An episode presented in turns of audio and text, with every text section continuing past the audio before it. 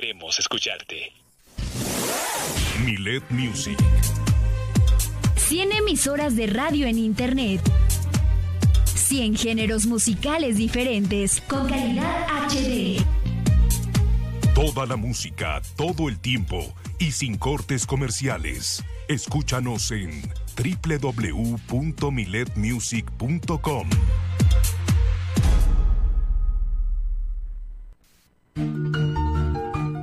a una mascota sin motivo alguno, tenerla encadenada, sin una sombra, en el rayo del sol, con una mala alimentación, entre muchas otras cosas, es objeto de denuncia ante la justicia cívica. Puedes hacerla directamente al número de emergencias 911, donde será canalizada al área de prevención del delito, PREDEL, y ahí se le generará un citatorio a la persona presuntamente responsable de los hechos para que acuda a una audiencia ante el juez cívico. Este determinará si se trata de maltrato animal y definirá acordando la falta administrativa correspondiente o sanción que podría imponérsele como arresto, multa, trabajo comunitario o terapia para sensibilizarse con el trato de las mascotas. Porque en Super Estéreo Milet queremos una mejor ciudad. Cambiemos, cuidemos y mejoremos nuestra ciudad. Esta es una campaña propia de Grupo Milet en beneficio de Baja California Sur.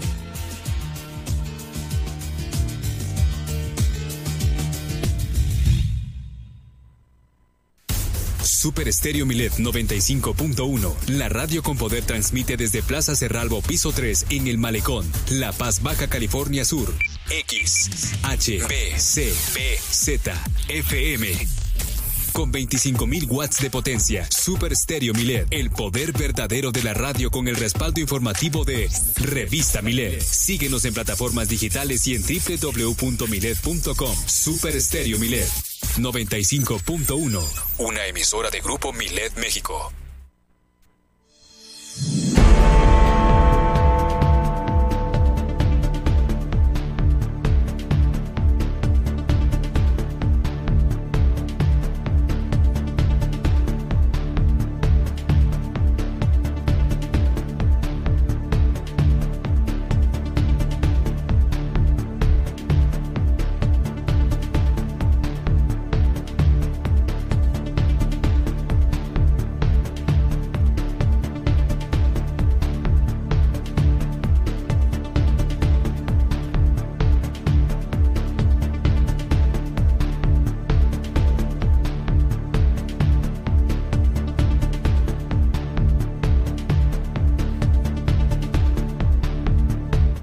Bienvenidos a las noticias locales por Super Estéreo Miled. El día de hoy, bueno, se realizó esta manifestación que ya habían advertido los miembros del CENTE de la sección 3 del Sindicato Nacional de Trabajadores de la Educación, porque ahora sí fueron en unidad a manifestarse en el, en el Congreso del Estado y también en Palacio de Gobierno. Hicieron dos paradas, la primera ahí con los diputados, les voy a decir qué puntos le solicitaron a ellos de, ahora sí que de urgencia pudiesen atender y también en el gobierno del estado donde están las mesas de negociación, más de 2.000, se, se proyecta que fueron más de 2.000 los trabajadores de la educación los que estuvieron eh, o están desde este día ahí, desde muy temprano en eh, la Plaza de la Reforma del gobierno del estado. Mientras tanto, el gobernador del estado reconoció la labor de los médicos y de las médicas de Baja California Sur, esto por su día. Se ha turnado a comisiones la iniciativa de movilidad propuesta por Maritza Muñoz, es la presidenta del Consejo de Vinculación Política del partido, del partido político Movimiento Ciudadano. Acumula Baja California Sur dos semanas consecutivas con menos de 100 casos activos de COVID-19. En este estudio vamos a platicar en unos momentos más con la coordinadora federal de los trabajos de la Secretaría del Trabajo, Mercedes Maciel. Desde Los Cabos les vamos a informar sobre estos 5.500 eh, nidos de tortuga marina y estas más de 20.000 crías liberadas. Es una temporada por demás atípica. Solo en Los Cabos y, y en Oaxaca se ha llegado a tener pues esta cantidad de tortugas que han sido liberadas. Bueno, también el presidente municipal de Los Cabos anunció que se trabaja en la exploración de eh, cinco nuevos pozos en Cabo San Lucas, lo que va a permitir dotar de la red eléctrica, de la red hidráulica con más de 150 litros por segundo. Es más o menos lo que tienen calculado. Están las fiestas de fundación de Loreto el día de hoy, llegan a su fin y también se preparan los festejos para el aniversario número 137 de la Fundación de Santa Rosalía. Se dio a conocer la cartelera que va a ser del 28 al 30 de octubre. Aquí en la capital del estado, muchas fugas, 191 fugas atendidas por parte del ZAPA en la semana pasada. Y hoy, como todas las semanas, nos visitará Jacqueline Valenzuela, es la directora del Centro de Energía Renovable y Calidad Ambiental. Así iniciamos Milet Noticias Baja California Sur.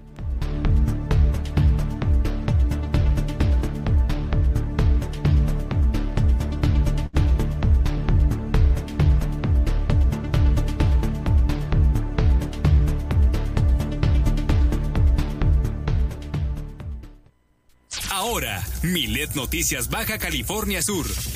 La información más importante de las últimas horas. Todas las noticias. Todo el tiempo. Por el 95.1 de FM en La Paz y 91.5 FM en Los Cabos. Con la potencia radial y el respaldo informativo de Grupo Milet México. Conduce Germán Medrano.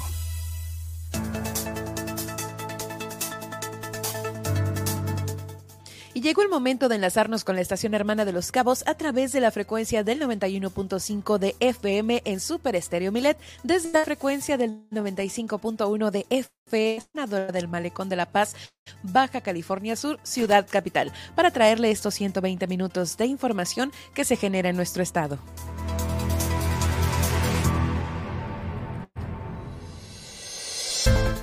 Hola, ¿qué tal? Les saludo, yo soy Nadia Ojeda y como cada día estaré acompañando a Germán Medrano para platicarle qué pasó un día como hoy, el pronóstico del clima, la tendencia en Twitter y los titulares de los principales diarios nacionales e internacionales.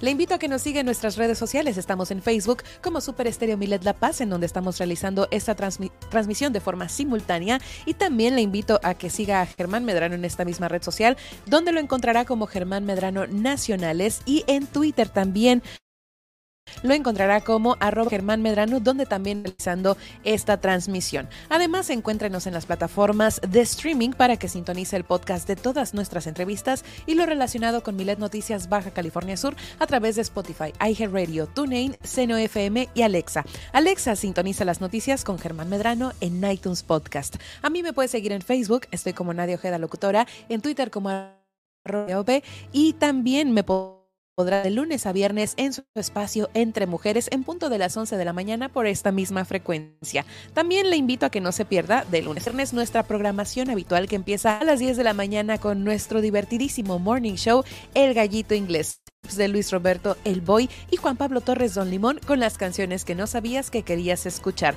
También viene en punto de las 4 de la tarde Mayela Roldán con lo mejor de Manifiéstalo y a las 6 llega Cristian Valdez con su programa de divas. Además, le invitamos a realizar su denuncia ciudadana a lo largo de esta transmisión a través de WhatsApp, el 612-205-7777.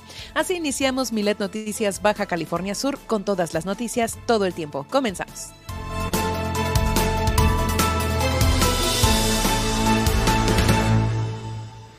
¿Cómo están? Buenos días, buenas tardes para todos los que nos escuchan. ¿Qué tal? Bienvenidos sean todos ustedes a Milet Noticias Baja California Sur. Bueno, un día muy movido, mucha información desde muy temprano. Los maestros, como ya lo habían advertido, están ahí en el eh, gobierno del estado esperando esta respuesta por parte de la comitiva de negociación. Esperamos que en unos momentos más tengamos esto para comunicárselo puntualmente a ustedes. Mientras tanto, bueno, te saludo con mucho gusto, Nadia. ¿Cómo estás? Muy bien, Germán, en este segundo día de la semana, listos para iniciar con toda la información que traes. Sí, para por nosotros. supuesto. Y también en este viaje que hacemos al pasado tenemos información. ¿Qué sucedía en un día como hoy, Nadia? Perfecto, iniciemos el viaje. En el tiempo del día de hoy nos vamos hasta el año de 1838. Un día como hoy nace Georges Bizet, compositor francés principalmente de óperas. En una carrera cortada por su muerte prematura, él alcanzó escasos éxitos hasta su última obra, Carmen, que se convirtió en una de las más populares e interpretadas de todo el repertorio de ópera universal, que propósito también hoy es el Día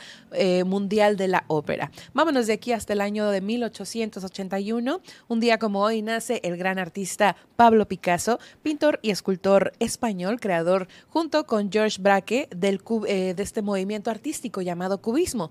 Picasso es considerado, considerado eh, desde el génesis del siglo XX como uno de los mayores pintores que participaron en muchísimos movimientos artísticos que se propagaron por todo el mundo y que ejercieron una gran influencia en otros grandes artistas de su tiempo. Laborioso y prolífico, pintó más de 2.000 obras presentes en museos y colecciones de toda Europa y el mundo. Vamos ahora al año de 1977 en España, ya que un día como hoy, tras finalizar la dictadura eh, franquista, el gobierno y la oposición firman el Pacto de Moncloa, que consistió en una serie de acuerdos que cubrían aspectos económicos, políticos y sociales en el marco de la transición de la democracia en España. Vámonos ahora a 1995. Un día como hoy, en Broadway, se estrena el musical Víctor Victoria, protagonizado por Julie Andrews, el cual estuviera basado en la película del mismo nombre de 1982 y que a su vez fue un remake del film cómico alemán Victor and Victoria, dirigido por Reinhold Schunzel en 1933 a partir de un guion propio. Al igual que la película original, la acción se sitúa en el sofisticado París de los años 30, donde Victoria Grant, una soprano inglesa sin un centavo, idea un plan junto a un maestro de ceremonias gay para hacerse pasar por, una, por un transformista de nombre Victor. Pronto se convierte en la sensación de la noche parisina, eh, pero las cosas se empezarán a complicar con la llegada de King Marchar, un gángster de Chicago que se siente atraído por la estrella. Vámonos ahora y demos un salto en el tiempo hasta 2001, un día como hoy, Paul Allen y Bill Gates lanzan un sistema operativo llamado Windows XP de Microsoft. Esta edición o Home Edition la lanzó Paul Allen y la profesional la lanzó Bill Gates y que hasta ahora se presume pues es uno de los mejores sistemas operativos que ha tenido esta compañía. Vámonos ahora hasta 2015, un día como hoy, en Argentina se realizan elecciones presidenciales en las que el ingeniero Mauricio Macri resulta vencedor. Macri fue presidente del Club Atlético Boca Juniors entre 1995 y 2007 e incluyó en su gabinete a empresarios gerentes y ejecutivos con experiencia en compañías como Shell, Techint, HSBC, entre otras muchas más eh, grandes de este sector. El gobierno de Mauricio Macri escribió, eh, re recibió perdón, de su antecesor un déficit primario del 6% del Producto Interno Bruto y también un déficit financiero cercano al 8%. Y bueno, pues esos fueron algunos de sus grandes retos durante su sexenio. Vámonos ahora hasta 2019 en Chile, cuando ocurre la manifestación más grande después del retorno a la democracia, esto en el contexto del estallido social. Y bueno, con esto culminamos el viaje en el tiempo de hoy, espero lo hayan disfrutado. Gracias Nadia, en unos momentos más pues nos vas a traer la información que está en los diarios, los más importantes circulando en el país, el resumen de la mañanera, la tendencia en Twitter y claro, el pronóstico del clima para las próximas horas. Bueno, mientras tanto, déjeme decirle que el gobernador del estado se pronunció por, eh, primeramente, las médicas y médicos de Baja California Sur, esto reconociendo toda la labor que han realizado aquí en nuestro estado y más aún este reconocimiento que de nueva cuenta lo hizo frente a la pandemia, eh, por toda esta labor que realizaron para salir de la mejor manera posible, librados todos los sudcalifornianos de este lamentable mal, el COVID-19. Fue el festejo alusivo al Día del Médico y de la Médica, donde convocó a continuar con ética y profesionalismo su incansable labor y consolidar pues a Baja California Sur como uno de los mejores estados en donde se practica buena medicina. Estuvo acompañado, claro, por la secretaria de Salud, Sacil Flores Aldape, y por eh, la dirigente del Sindicato de Servicios de Salud, Isabel de la Peña Angulo. En este encuentro acudieron eh, médicos de los cinco municipios. Ahí el gobernador subrayó que su gobierno ha fortalecido la estrategia para la aplicación de pruebas de diagnóstico COVID. Sí, fuimos uno de los estados en donde más pruebas se aplicaron para saber quién tenía COVID Se estrechó también la coordinación con el gobierno de México para la cobertura de la aplicación de la vacuna que se refleja en una eh, aplicación más o menos de 1.400.000 dosis a personas de 5 años en adelante. Esto incluyendo, no tenemos tanta población, pero incluyendo la primera, segunda dosis, también los refuerzos y esto está contabilizado en este 1.400.000 dosis. También se recordó que en su administración se ejerció un presupuesto superior a los 50 millones de pesos para dignificar los centros de salud y las unidades de especialidades médicas de Los Cabos, La Paz y Loreto. Todo esto para ofrecer mejor servicios. Escuchamos al gobernador del estado, Víctor Castro Cosío. Se tienen que terminar los médicos de contrato. Tienen que tener sus plazas. Esa es la idea de esta transición. Que ya no haya médicos de segunda y de primera. Esa es la idea.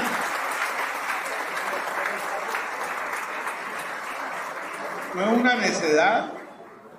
Es para bien de los que vienen atrás es para mejorar. Por eso es importante la certeza laboral, la certeza jurídica.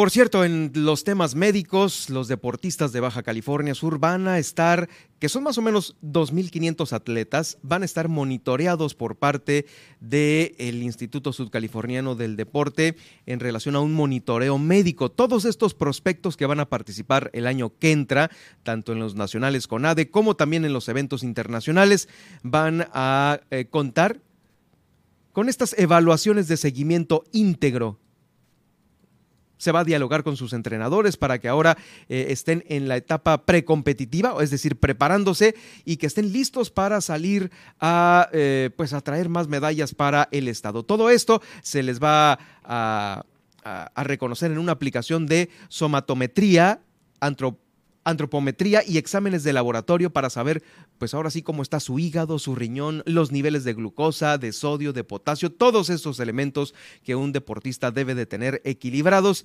Así que, pues es un área de oportunidad para saber qué tienen que seguir haciendo e incluso qué es lo que tienen que suspender si es que llegasen a detectarse algunas anomalías en eh, pues el funcionamiento en el funcionamiento de los cuerpos de nuestros deportistas en el estado. Se han monitoreado eh, pues a muchos en lo que va de este año y empiezan su seguimiento desde los 12 años, todo su metabolismo, se les da eh, pues una, una estricta, una estricta verificación.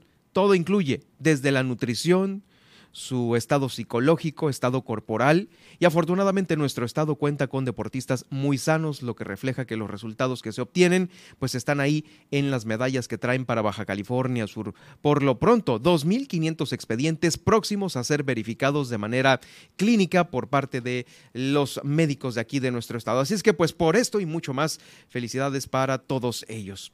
Eh, vamos a más información porque eh, fíjese que eh, el día de hoy desde esta mañana estuvieron manifestándose los maestros compensados en el gobierno del estado. ¿Qué estaban haciendo ahí? Bueno, pues estaban solicitando obviamente esta homologación de su sueldo para que eh, todos, eh, pues ahora sí que eh, desquitaran realmente lo que realizan esto es lo que desde hace varios meses se está peleando por parte del el magisterio. Primero pegaron de gritos los del movimiento sindical cabeño y ahora en unidad, como bien lo dijo Helmut Castillo, quien es el líder del CENTE aquí en Baja California Sur, es la sección 3 del CENTE, pues bueno, van a ir en unidad, así como fueron en unidad el día de hoy a manifestarse al Congreso del Estado y a Palacio de eh, Gobierno.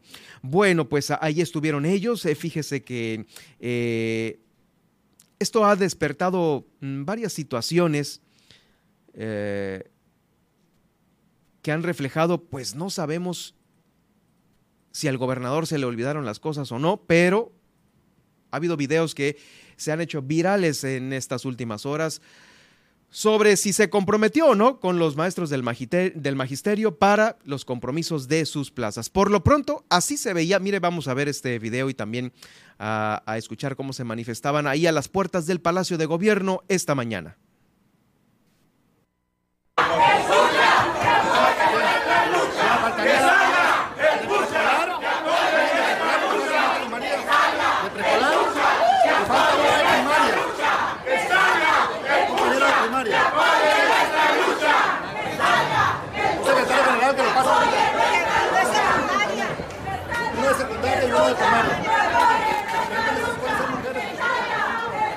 Así es como se escucharon esta mañana los maestros en Palacio de Gobierno. Ahí estaban en la Plaza de la Reforma, más de dos mil de ellos. Y es que pues todo inició con estos comentarios que el gobernador del estado también, híjole, pues qué le digo, eh, fue pues evidenciado por los mismos maestros al, primeramente, eh, esta declaración que hizo Víctor Castro Cosío, donde negó estas promesas de campaña hacia los docentes compensados. Ellos decían, sí, en la campaña se comprometió el gobernador a solucionar la problemática ante la falta de plazas, principalmente para los compensados. Y en redes sociales comenzaron a circular imágenes donde se observaba a el gobernador del estado expresando estos compromisos. Eh, se va a hacer un programa de regularización de plazas para que nadie esté en esas condiciones laborales tan injustas. Eh, pues así lo, así lo decían los propios maestros de que se había comprometido. Sin embargo, el pasado viernes 21 de octubre, el gobernador negó que pues se había reunido con el magisterio, pues a lo mejor no se reunió, pero de que lo dijo y se comprometió, sí lo dijo y sí se comprometió, asegurando que era falso y también reconoció que su gobierno no, no tiene la capacidad de crear plazas que solicitan los compensados. Efectivamente, porque es un tema federal. Pero mire, vamos a escuchar el audio es el archivo de solo el audio, en donde eh, primeramente el gobernador niega haberse comprometido con esto, lo de la nivelación de las plazas a los compensados. No, yo nunca. argumenta que no tiene dinero. No, no argumento. Eh, ni tampoco podía hacer eso. Yo nunca me reuní con los profesores para tratar ese tema. ¿eh? Ahí están los testimonios de todas mis reuniones. Pero si alguien conoce el sistema educativo y, que no podía hacer esas promesas, nadie me va a reclamar eso, porque no, eso es falso. Porque el que trabaja en el segundo B gana mejor que el que trabaja en el segundo C, hacen el mismo trabajo. Nada más que uno tiene plaza regularizada y el otro es compensado, le llaman. y como él bien dice, la Constitución establece que trabajo igual, salario igual. Lo que está proponiendo al Magisterio de Baja California Sur y los Cabos de el Loreto es que vamos a iniciar un programa de regularización de plazas.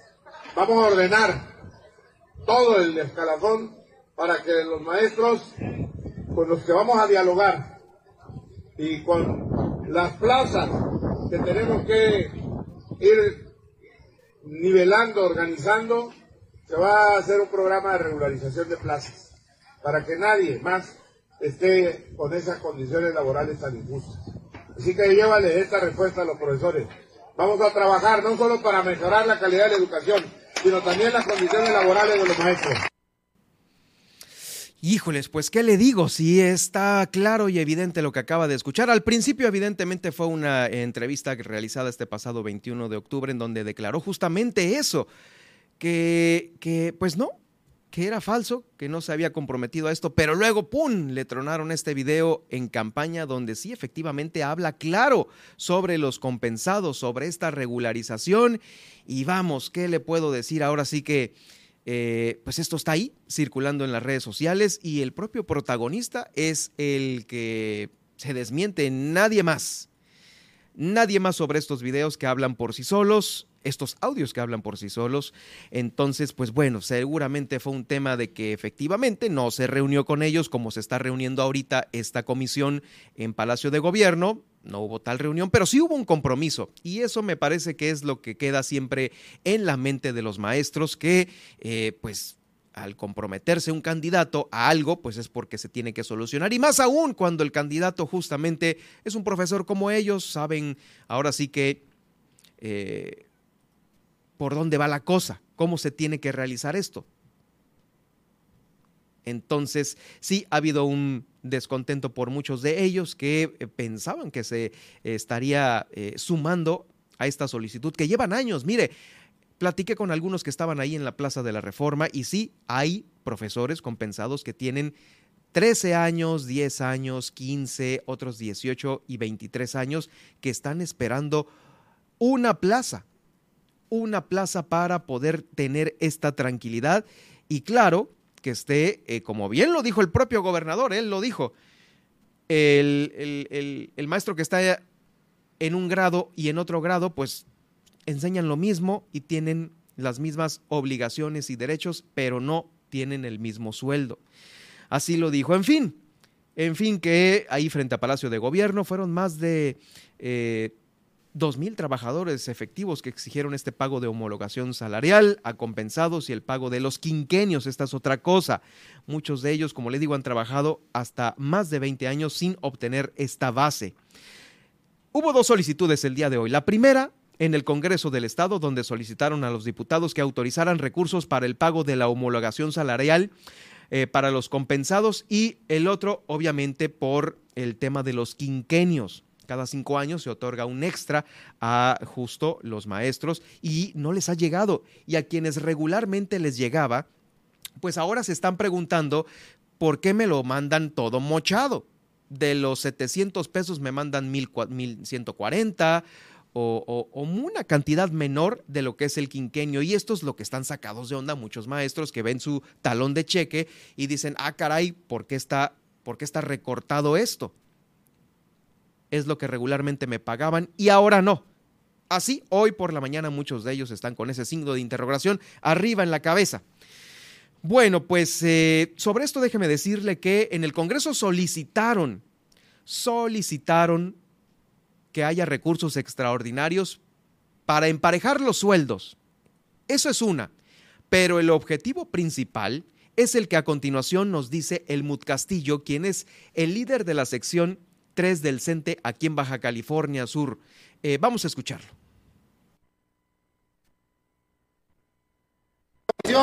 del Comité Ejecutivo Seccional y una representación eh, de cada uno de los niveles. ¿Cuál fue la respuesta del Congreso ante la solicitud bueno, que van a hacer lo que a ellos les corresponda. Nosotros le planteamos a ellos eh, en dos temas principalmente, que destinen, redireccionen recursos para el pago de homologación salarial a compensados y el pago de quinquenio, entendiendo que la homologación salarial no es la meta, la meta es la plaza base para compensados, pero mientras eso se consigue a nivel federal, que se les pague igual que un compañero de plaza base.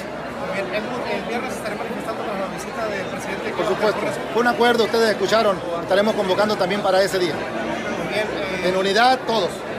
El acuerdo ahora que Pues ahí está, en unidad todos fue lo que dijo sobre esta situación. También la segunda petición se realizó en Palacio de Gobierno, ahí ya frente a la comitiva que recibió Omar Castro, el jefe de la oficina del gobernador del estado, lo recibió ahí en la puerta y eh, pues eh, pasaron varios de ellos, representantes de los niveles eh, escolares, junto con el líder, su, su, líder sindical Edmund Castillo.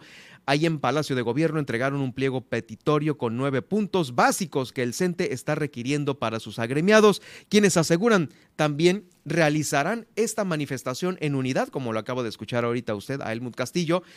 Durante la próxima visita del presidente Andrés Manuel López Obrador este fin de semana, este 28 de octubre, fue un acuerdo ustedes lo escucharon, estaremos convocando también para ese día. ¿Cuál día? Cuando llegue el presidente aquí a Baja California Sur, unidos todos.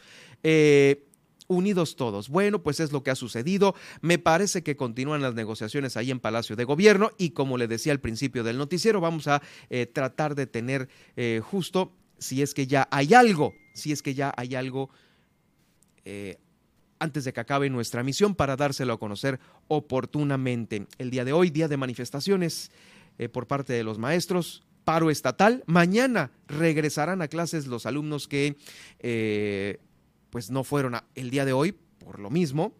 Pero hay otro reporte importante que dice que muchas de las escuelas sí tuvieron clases, continuaron y la mayoría de estas, ¿cuáles son? Pues las escuelas eh, privadas. En estas sí hubo clases regulares el día de hoy, en otras no, y mañana retomarán, claro. Uh, sí va a haber una suspensión el viernes, que es justamente el día en donde eh, se va a presentar el presidente, pero esa suspensión obedece, obedece, claro, a esta reunión que realizan el último viernes de cada mes los maestros. Entonces, pues bueno, esta es inamovible, ahí se tiene que, eh, se tienen que reservar estos días, viernes, sábado y domingo, para esta eh, junta importante que realizan cada último viernes del el mes. Bueno, vamos a ir a una pausa porque tenemos más información. ¿Qué tenemos a continuación, Nadia?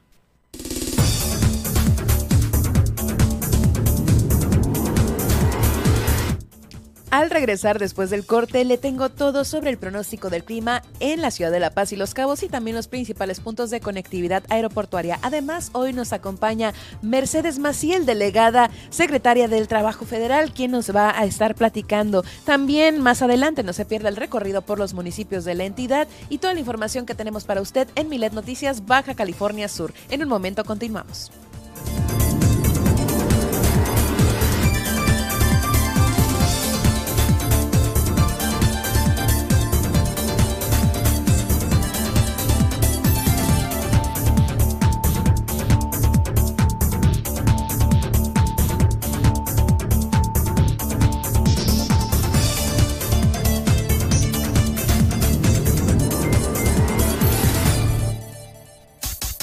Estas son las noticias de Baja California Sur en Milet Noticias. En un momento regresamos. Mándanos tus notas de voz y escúchate al aire. 612-205-7777. Todas tus peticiones las leemos y escuchamos vía WhatsApp. En Super Estéreo Milet te decimos cómo proteger de mejor manera tu cuenta de WhatsApp. Primero, activa la verificación en dos pasos para que la aplicación te pida en cualquier momento que chatees tu NIP de seguridad y también cada que registres tu cuenta en un nuevo dispositivo. 2. Si te llega un código de verificación que no solicitaste por mensaje, no lo compartas con nadie. Alguien podría estar intentando acceder a tu cuenta. 3. Configura tu foto de perfil, nombre y estados para que sean visibles solo para tus contactos. 4. Si tu dispositivo lo permite, añade un código o huella para abrir la aplicación. 5. Revisa frecuentemente las sesiones que has abierto en otros dispositivos o en la versión web. Si no reconoces alguna, ciérrala de inmediato. Y finalmente, mantén tu aplicación y tu dispositivo actualizados. Esto asegura que tengas la última versión donde se van corrigiendo errores en la seguridad del sistema. Porque en Super Estéreo Milet queremos una mejor ciudad. Cambiemos, cuidemos y mejoremos nuestra ciudad. Esta es una campaña propia del Grupo Milet en beneficio de Baja California Sur.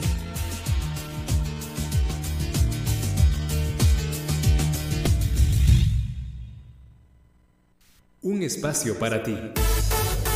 Entre Mujeres con Nadia Ojeda, la buena música, comentarios, entrevistas. Acompáñanos todos los días 11 de la mañana. Un lugar para ti, mujer. Para ti, mujer. Super Estéreo Milet 95.1. La radio con poder. Entre Mujeres con Nadia Ojeda. Las lluvias favorecen la presencia del mosco transmisor del dengue. Por eso debemos sumarnos al esfuerzo preventivo con el saneamiento básico de patios. Lava y tapa los objetos donde almacenas agua de uso común. Voltea y tira aquellos que estén en desuso y que puedan estancar líquidos para evitar la producción del zanjudo. Protejamos juntos nuestra salud. Gobierno del Estado, Baja California Sur, nos, une. ¿Qué pasaría si perdieras tu INE? Perdería el derecho al voto. No existiría mi identidad. Perdería el derecho a la democracia. No podría hacer valer mi opinión. Sin mi INE no podría hacer nada porque me la piden en todos lados para todos los trámites. Si perdiste tu credencial o perdió vigencia, acude al módulo y actualízala. Haz tu cita en INET 804-33-2000 o en INE.mx. Mi INE es valioso porque me identifica y nos une. INE.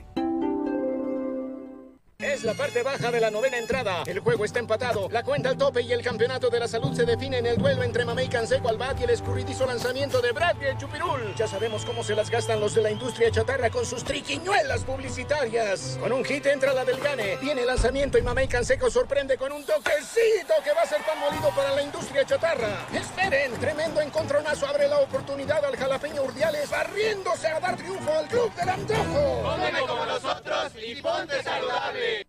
Raticida, gasolina, ácido sulfúrico, amoníaco, acetona. No importa qué droga química te metas, todas están hechas con veneno y de todas formas te destruyes. La sangre de las drogas nos mancha a todos. Mejor métete esto en la cabeza. Si te drogas, te dañas. Si necesitas ayuda, llama a la línea de la vida. 800-911-2000. Para vivir feliz, no necesitas meterte nada. Queremos verte en Instagram. Comparte con nosotros tus mejores imágenes. Síguenos, arroba Radio Milet, porque la vida es una gran imagen. Super Estéreo Milet 95.1. El poder de la radio. ¿Vas a pedir una aplicación para pedir un transporte? Te recomendamos lo siguiente. Antes de descargar cualquier aplicación de transporte, verifica sus políticas de privacidad. Elige la que más cuide tus datos y que no los comparta a terceros. Siempre ten tu celular con carga suficiente para todo el trayecto. O trata de llevar contigo una batería portátil para cargar tu cel. Siempre ten tu cel con carga suficiente para todo el trayecto o trata de llevar contigo una batería portátil para cargar tu cel. Mantén la comunicación con el chofer siempre a través de la aplicación. Así evitas que pueda contactarte nuevamente. Cuando llegue tu auto, verifica que las placas, modelo y conductor coincidan con las que señala la aplicación y confirma que sea tu nombre el del pasajero. Si no lo sabe o los datos no coinciden, no te subas. Comparte tu ubicación en tiempo real con un contacto de confianza para que monitoree tu trayecto hasta tu destino. Para mayor seguridad, mantén comunicación con alguien de tu confianza durante todo el trayecto. Reporta a la aplicación y a las autoridades cualquier eventualidad que llegase a pasar. Porque en Super Estéreo Milet queremos una mejor ciudad. Cambiemos, cuidemos y mejoremos nuestra ciudad. Esta es una campaña propia de Grupo Milet en beneficio de Baja California Sur.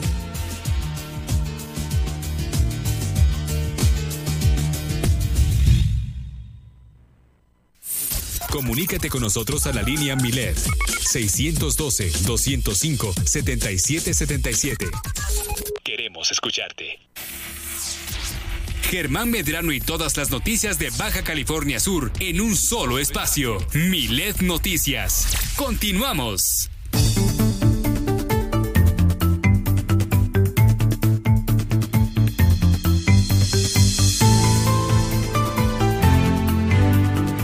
Estamos de vuelta y vamos a ver qué tal estará el pronóstico para las próximas horas aquí en Baja California Sur. Todo mundo, todo mundo, eh, pues contento. Ahora sí que hasta el clima te cambia el, el, El humor. el humor, el semblante, ¿no? Definitivamente. A ver, danos la información, Nadia, gracias. Muy bien, iniciemos eh, con el pronóstico del clima para la ciudad de La Paz, ya que hoy estaremos llegando a los 30 grados centígrados en la te- temperatura máxima y en la mínima a los 3 grados centígrados. Se esperan intervalos nubosos para el resto de la jornada, así como para el anochecer y también, bueno, la temperatura actual es de 29 grados centígrados con sensación térmica similar de 29 grados centígrados y para la mañana de este miércoles iniciaremos el día con 22 grados centígrados e intervalos nubosos. De aquí nos vamos al municipio de Los Cabos, en donde la temperatura máxima esperada para el día de hoy es de 30 grados centígrados con mínimas de 22 grados centígrados también con intervalos nubosos durante el resto del día. La temperatura actual es de 29 grados, grados centígrados y la sensación térmica es de un grado mayor de 30 grados centígrados. Para este miércoles iniciaremos la jornada con 22 grados centígrados y cielo despejado. Vámonos ahora al panorama nacional porque el Frente Frío número 5 comenzó a moverse esta noche al norte de Coahuila en dirección a Nuevo León y Tamaulipas, seguido de viento arrachado de 60 a 80 kilómetros por hora con descenso térmico.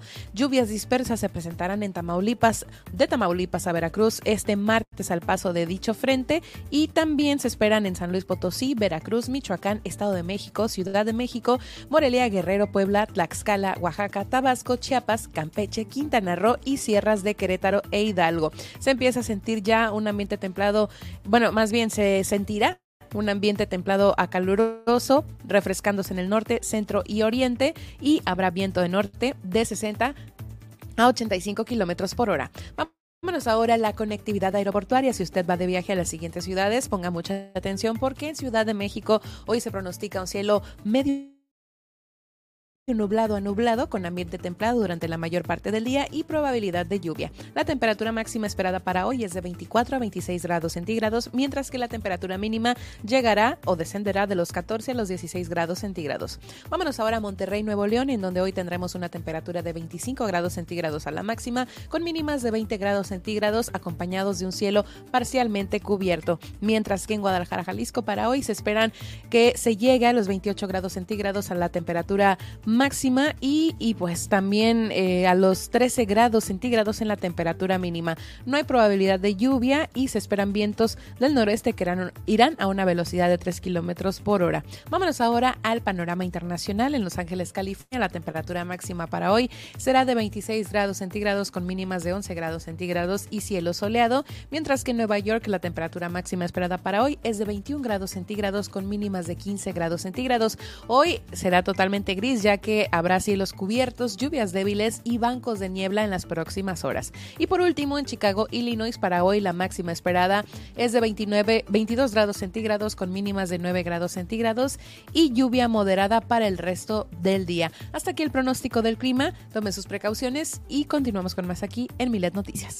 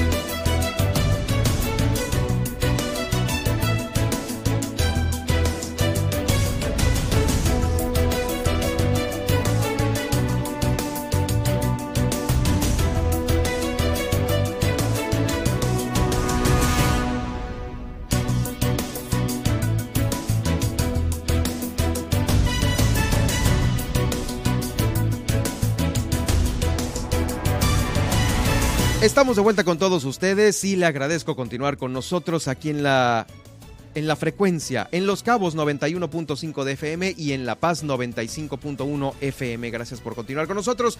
Bueno, el día de hoy tenemos la grata presencia de eh, Mercedes Maciel. Ella es la representante de la oficina de la Secretaría del Trabajo Federal y nos acompaña aquí en el estudio. Bienvenida, gracias por estar con nosotros en el noticiero.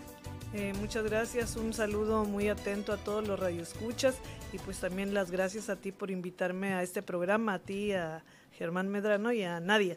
Así es, muchas gracias. Gracias. Eh, eh, ¿Cómo cambian los nombres ahora que ya no se les dice delegaciones? No, es la representante de la oficina de la Secretaría del Trabajo Federal. Así es, desde febrero de este año me dieron esa encomienda, la acepté con gusto y pues estamos participando desde ahí para lograr eh, que los objetivos o la obligación de la propia Secretaría de velar porque haya condiciones dignas y seguras en el trabajo se dé. Hay verificativos que se realizan principalmente en los centros de trabajo de orden federal, no tanto es el tema de verificativos estatales, sino para empresas de orden federal. ¿Cómo cuáles podemos este, nombrar?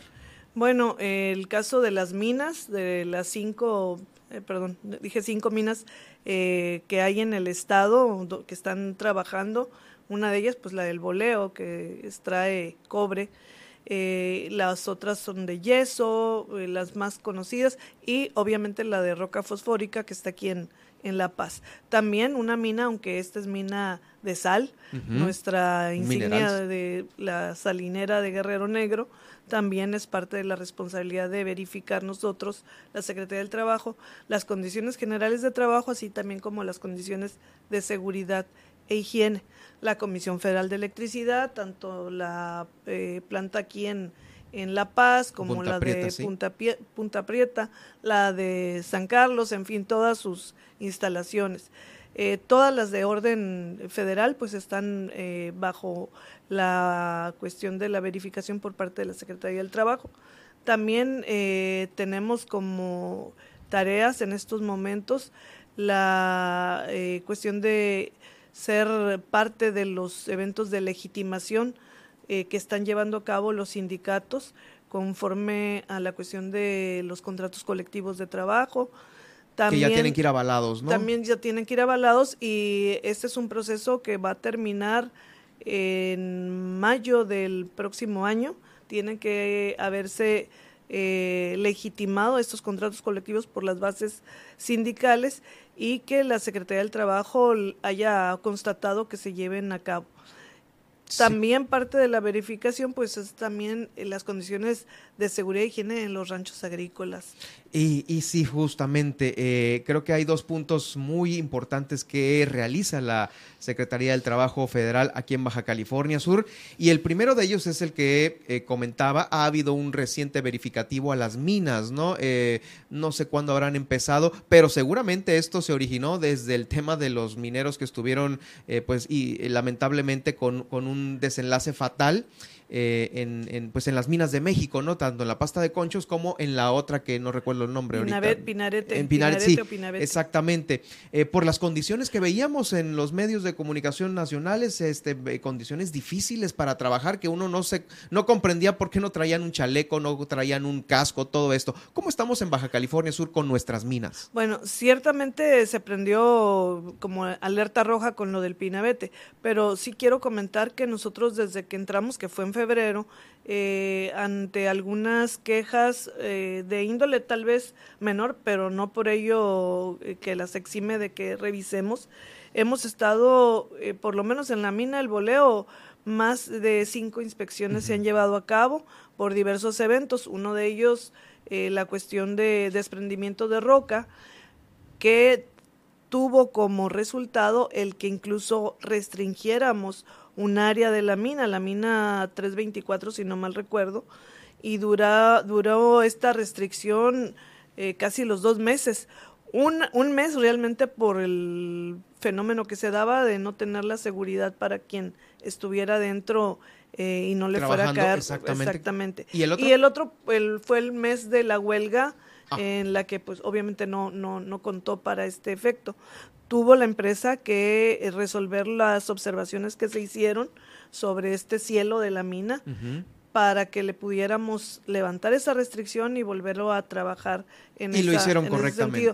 Lo hicieron hasta lo que nosotros habíamos eh, verificado, eh, y aún también con eso otros eventos que se han suscitado el que por ejemplo el día 30 de septiembre no le pagaron a la gente que fue también del conocimiento público eh, y que pagaron hasta el 4 de octubre.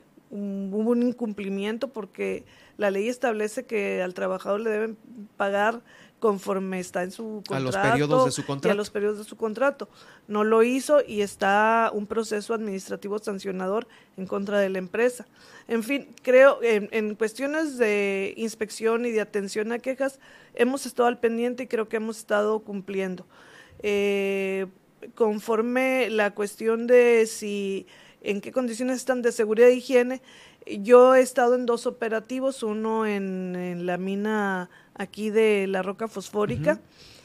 Em, creo que tienen un proceso muy interesante, muy eh, casi, eh, que puedo decir, muy completo en cuestión de capacitación para el trabajador y que se cierra con las condiciones de seguridad necesarias para el personal ahí no hubo ningún apercibimiento. Hasta ahorita no lo ha habido. Hubo algunas eh, medidas que se observaron que necesitan mejorarse, pero en general pasaron el, la inspección. Pasaron la inspección.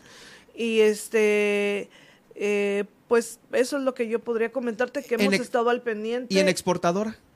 En exportadora de sal, ahí nos va a tocar, si no mal recuerdo, a mediados de este mes de noviembre, ah, la inspección. Viene la verificación. porque la que se hizo fue antes de que yo entrara, eh, creo que en enero, eh, cuando se hizo, entiendo que se solventaron las medidas que se observaron, que no tuvieron consecuencias de cierres o de restricciones. Eh, y bueno, estamos preparándonos para llevar a cabo este operativo en eh, mediados de noviembre. Se lo comento porque obviamente las normas de seguridad en la, en la, en la mina, en la exportadora de sal, pues es así lo abierto y es, son vasos que prácticamente ahí es donde se realiza la mayor parte del trabajo. No es, no es, no es, no, es una mina subterránea, ¿no? Pero sí eh, por los temas de, de, de, retrasos en los pagos para los trabajadores, porque pues vemos que también está sobre investigación exportadora de sal por todo lo que se suscitó en anteriores administraciones, malos manejos, todo esto que también salió a nivel nacional y sobre ello eh, no ha habido mayor señalamiento. No, en, en, lo que vuelvo a repetir, en, de febrero para acá, sobre lo que comentas, no, no ha habido ninguna queja ni conocimiento de parte de nosotros de algún hecho que pueda constituir una violación a la cuestión de la Ley Federal del Trabajo, pero esta inspección que es rutinaria eh, la vamos a hacer en noviembre, creo que la segunda semana de noviembre.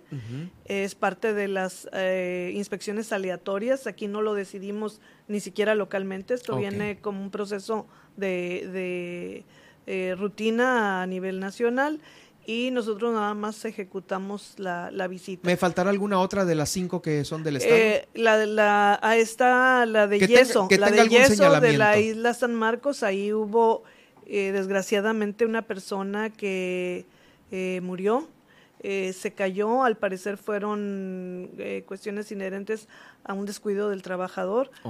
esto está avalado tanto por la Comisión Mixta de Seguridad y Higiene, donde participa el sindicato, los trabajadores, la empresa. Entonces, bueno, no fue una cuestión que tuviera que ver con condiciones de seguridad.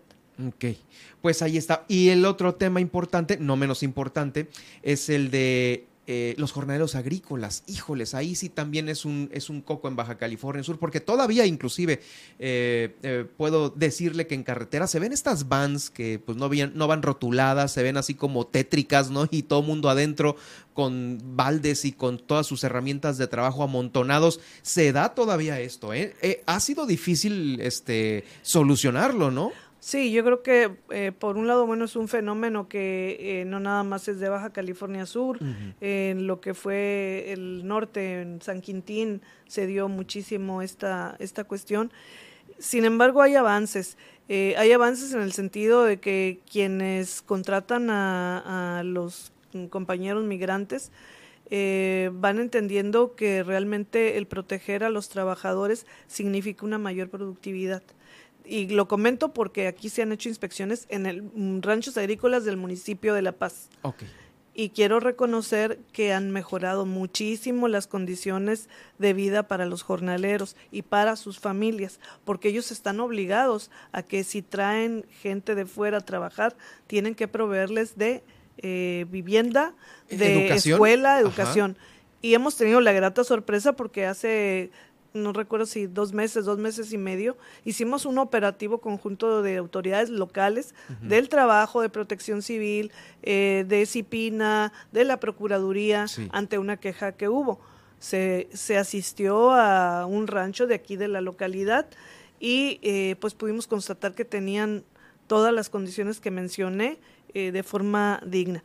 No es así en el norte, en el norte. eso le iba a decir, hay una diferencia porque en el sur se tienen estas empresas, por ejemplo, los cultivos orgánicos, ¿no? Que regularmente son por parte de empresas muy pudientes que les compran los hoteles eh, y ahí están, ¿no? Pidiendo este zanahorias azules y lechugas de, miles colores, ¿no? Que está muy a todo dar, bueno. Y esos tienen la lana suficiente porque pues es un producto que gourmet, ¿no? Pero en el norte es otro show. Bueno, eh, hay dos cuestiones que lo comenté yo porque me reuní con los representantes de estas empresas de aquí de La Paz, que este, se sentían, decía, es que nosotros estamos cumpliendo y ¿por qué vienen y nos revisan? Bueno, nosotros estamos obligados a que si hay una queja, tenemos que acudir. Pero eh, más allá de eso, bueno, es una cuestión también de índole económica.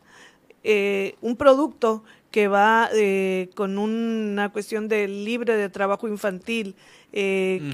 que tiene ciertas certificaciones, pues es mejor vendido en el extranjero. Definitivo. Entonces, es una cuestión, mm, seguramente sí eso es buena gente, ¿no? Pero más que nada, pues es el interés económico el que hace que una empresa tiene que invertir en para sus trabajadores, en sus, procesos y, y, que bueno, nos da una gran confianza para que la gente esté bien. Pero ahora regreso, en, el norte, en el norte, donde está más difícil inclusive la propia inspección porque desplazar a, los inspectores, que por cierto tenemos nada más cinco, que para, no son muchos, para todo el estado, y lo que significa la cuestión pues económica de, de, que se trasladen, etcétera, sí nos dificulta un poco más. Entonces, ciertamente nos falta tener una inspección más constante para que también las empresas entiendan que no van a poder ocultar cosas. Eh, que no se respete los derechos de los Sí, trabajadores. porque de aquí, aquí de, en el municipio de La Paz, de la oficina al rancho, pues que hará hora, hora y media, A lo, lo más. máximo. Pero allá en Vizcaíno, es llegar a la tierra de nadie y luego aparte las distancias, este, los caminos que ahora con las lluvias eh, fueron también destruidos en su mayoría. Sí, es muy difícil y no va a ir, a lo mejor, no van a ir los, deberían de a lo mejor ir los cinco por ser Mu- Mulegé, uno el municipio más grande de Baja California Sur, con unas extensiones este, larguísimas. Yo creo Sin que es el embargo, municipio número uno en extensión territorial. Sí, definitivo, de todo el país. Sí. Este, porque otro se municipalizó, creo que en Chihuahua. Y Era Ensenada antes, antes de que se creara San Quintín como Ah, Ese sí, municipio. Ensenada era el sí. más, más grandísimo. Y ahora somos nosotros, ¿no? Entonces sí. está este, este punto en el cual los desplazamientos se tornan totalmente difíciles con cinco inspectores. Hay mucho que hacer en el norte entonces. Hay muchísimo que hacer. eh, yo hago un llamado a las, a las personas que se dedican, a las empresas que se dedican a esta cuestión de la exportación de hortalizas sobre todo y que son dueños de ranchos o son eh, que, se, que se encargan de eso. Para que sí hagan la inversión, seguramente les va a ir mejor y obviamente van a cumplir ¿Cuál con la es la ley. principal inversión? ¿Un lugar donde vivir? La ¿O la escuela? La vivienda y las escuelas. Mm, ok. Esa sería lo, lo principal lo en donde- principal, que haya condiciones dignas para que las personas puedan habitar, puedan descansar y que los niños y los adolescentes, las niñas, los niños y los adolescentes, pues reciban su educación obligatoria. ¿Llegan muchas denuncias sobre estos temas? Eh, pues eh, sí, sí han llegado, eh, mm, algunas las hemos podido constatar que fueron las de aquí de, de La Paz, tal vez también por la lejanía no nos llegan con lo que consideramos que podría suceder del norte. Faltarían también a lo mejor una campaña para concientizar a todos, ¿no? Tanto a los jornaleros que trabajan, oye, pues si te tratan mal, denuncia, ¿a qué número o a qué WhatsApp? Ahora con la tecnología le pueden mandar un, viste- un video a usted o a mí así diciendo, es. ay caray, aquí sí se están pasando de lanza, ¿no? Sí, yo creo que sí, aunque tal vez pueda ser el temor a hacer, eh, y la denuncia no necesita... eh, llevar tiene- nombre y apellido, no, puede ser anónima. Y entonces hago un llamado, por un lado, a los eh, las personas responsables de los ranchos para que cuiden estos aspectos y a los trabajadores a que denuncien.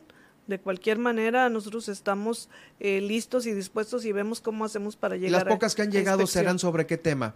Eh, la cuestión de trabajo infantil. Ok. No lo hemos, eh, vamos y constatamos y no lo hemos encontrado. Desgraciadamente, si, si está existiendo, no lo estamos encontrando. Pero vamos sí, es a muy seguir. difícil a veces, ¿no? Encontrarse a un niño en un rancho alejado porque ahí vienen de La Paz para allá, métanlos a Sí, su casa, de ¿no? alguna manera pueden darse cuenta mientras, Claro. mientras estamos tacando la puerta afuera. Son ranchos de verdad muy, muy grandes, extensos. Los suben a un carro y se los llevan ahí Entonces, a- mientras este, se va el inspector. su- puedo suponer eso Sí. porque desgraciadamente la, el último que se hizo que fue en un rancho en Vizcaíno, el famoso piloto creo, Ujú. creo que así se llama, eh, no, no, no pudimos corroborar la, la denuncia. Pero si hay una campaña en donde el jornalero va a tener a la mano un número para mandar un video o una foto, híjole, pues ahí está mucho más fácil, ¿no? Así es, sería, yo creo que es importante lo que tú señalas.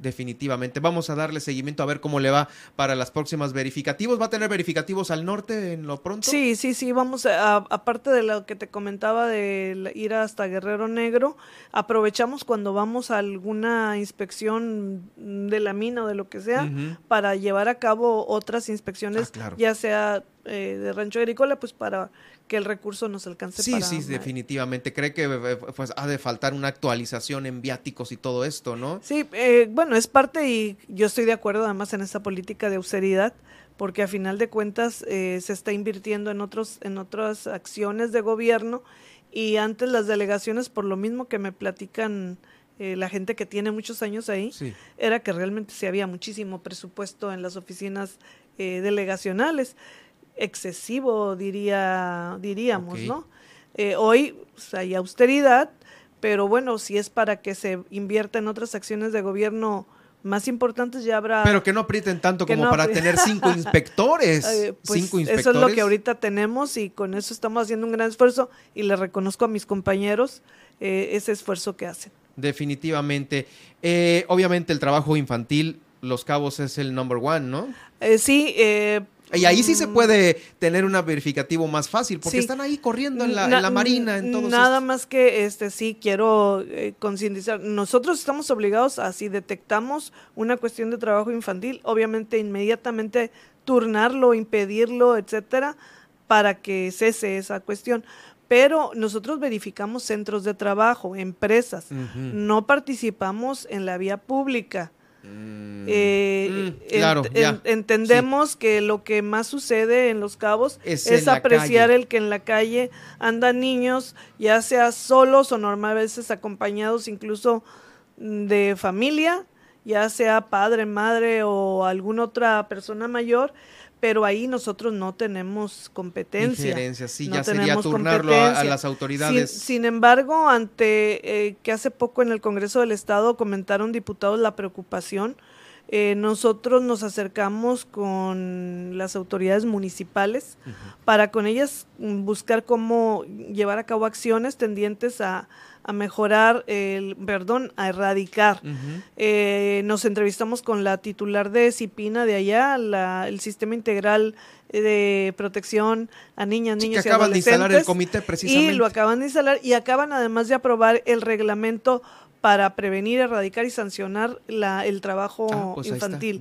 Entonces nos hemos estado agarrando de la mano para que si nosotros vemos algún hecho y que no tengamos competencia directa, lo informemos y lo hagamos de manera casi en los centros de trabajo no no se encuentra ¿eh? en lo que tenemos ahorita de, de conocimiento nunca se ha encontrado un niño un menor perdón ya no se dicen menores un niña niño o adolescente en un centro de trabajo laborando porque inmediatamente lo pararíamos el trabajo de la, empresa, y turnaríamos, pediríamos que llegaran los padres o tutores de, de la niña, niño o adolescente, así como dar parte al Ministerio Público.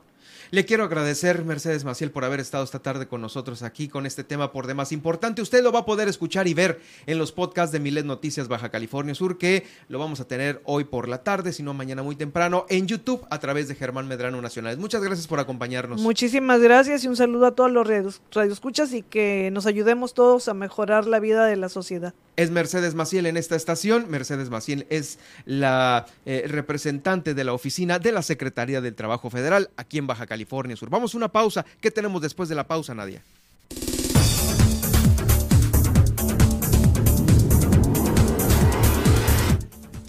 Al regresar le tengo el resumen de la mañanera y la tendencia en Twitter. También se viene el recorrido por los municipios de la entidad e iniciamos en Los Cabos con nuestra corresponsal Guillermina de la Toba quien nos va a platicar. Reubicarán cámaras de videovigilancia en zonas estratégicas de Los Cabos y en La Paz fueron atendidas 191 fugas por parte de OMSAPAS la semana pasada. Esta y más información al regresar después del corte en la segunda hora de Milet Noticias Baja California Sur. En un momento regresamos.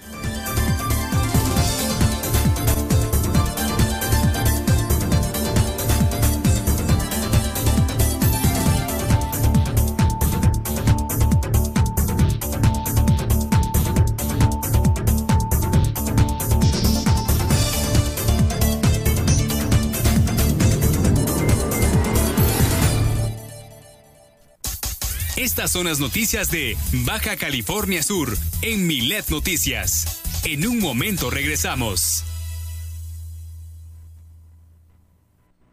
Mándanos tus notas de voz y escúchate al aire.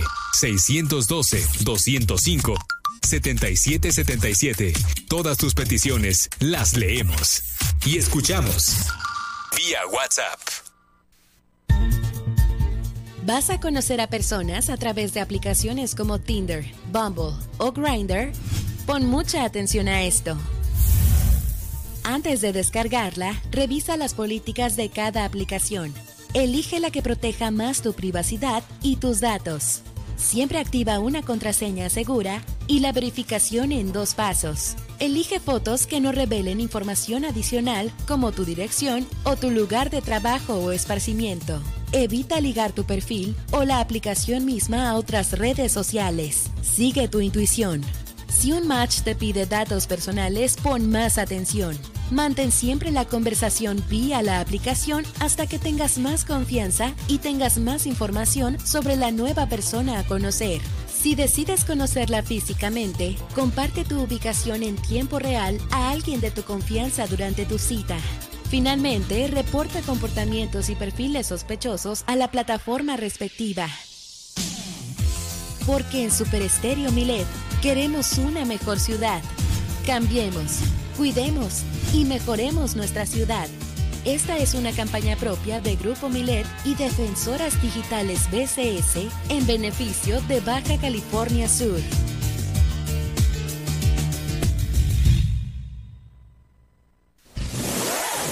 Milet Music. 100 emisoras de radio en Internet. 100 géneros musicales diferentes con calidad HD. Toda la música, todo el tiempo y sin cortes comerciales. Escúchanos en www.miletmusic.com. Queremos verte en Instagram. Comparte con nosotros tus mejores imágenes. Síguenos, arroba Radio Milet, porque la vida es una gran imagen. Super Estéreo Milet 95.1. El poder de la radio. Todas las noticias y el liderazgo informativo de Grupo Milet México con Enrique Lascano. En Enlace Nacional e Internacional, línea en alta tensión, de lunes a viernes, 13 horas. Todas las noticias, todo el tiempo. Super Estéreo Milet 95.1. La radio con poder.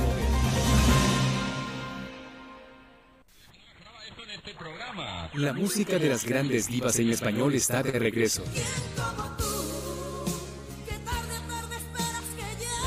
Acompaña a Cristian Valdés de la mano de las grandes divas de lunes a viernes, 6 de la tarde. 6 de la tarde.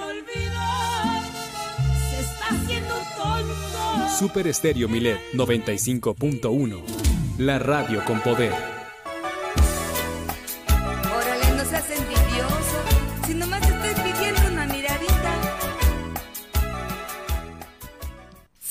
Comunícate con nosotros a la línea Milet 612-205-7777. Queremos escucharte. Germán Medrano y todas las noticias de Baja California Sur en un solo espacio. Milet Noticias. Continuamos.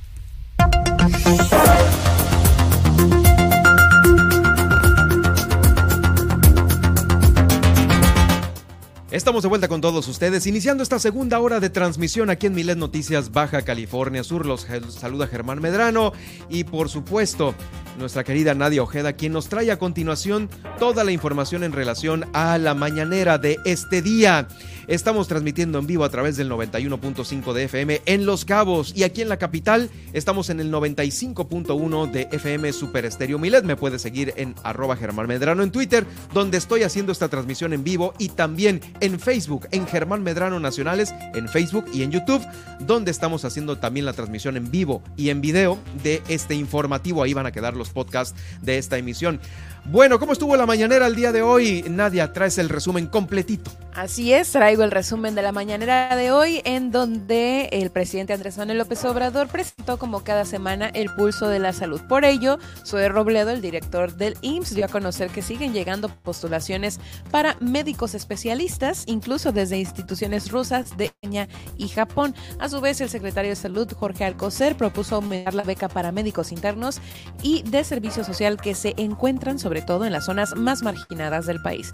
En otros temas, el mandatario aseguró que en diciembre del próximo año se terminará el tren Maya y que desde julio comenzarán a probar los trenes en las vías. Sin embargo, reconoció que harán falta talleres y cocheras donde se guarden estos trenes, además de las estaciones y también hoteles cerca de las zonas arqueológicas para los turistas que utilicen la obra. En otros temas, habló sobre las intoxicaciones en Chiapas, las cuales no fueron por drogas, y es que aseguró que, aunque continúan las investigaciones, puede adelantar que las, eh, las intoxicaciones registradas en Chiapas pues no tienen nada que ver con este estas eh, cuestiones, ¿no? Con el, el ámbito de drogas, ya que se analizó el agua. Afirmó que es cuestión de comunicación mediática, de llamar la atención y aparecer en medios de comunicación, como lo hacen activistas cuando tiran sopa a las obras de arte, pudiendo apoyar al medio ambiente de otras formas.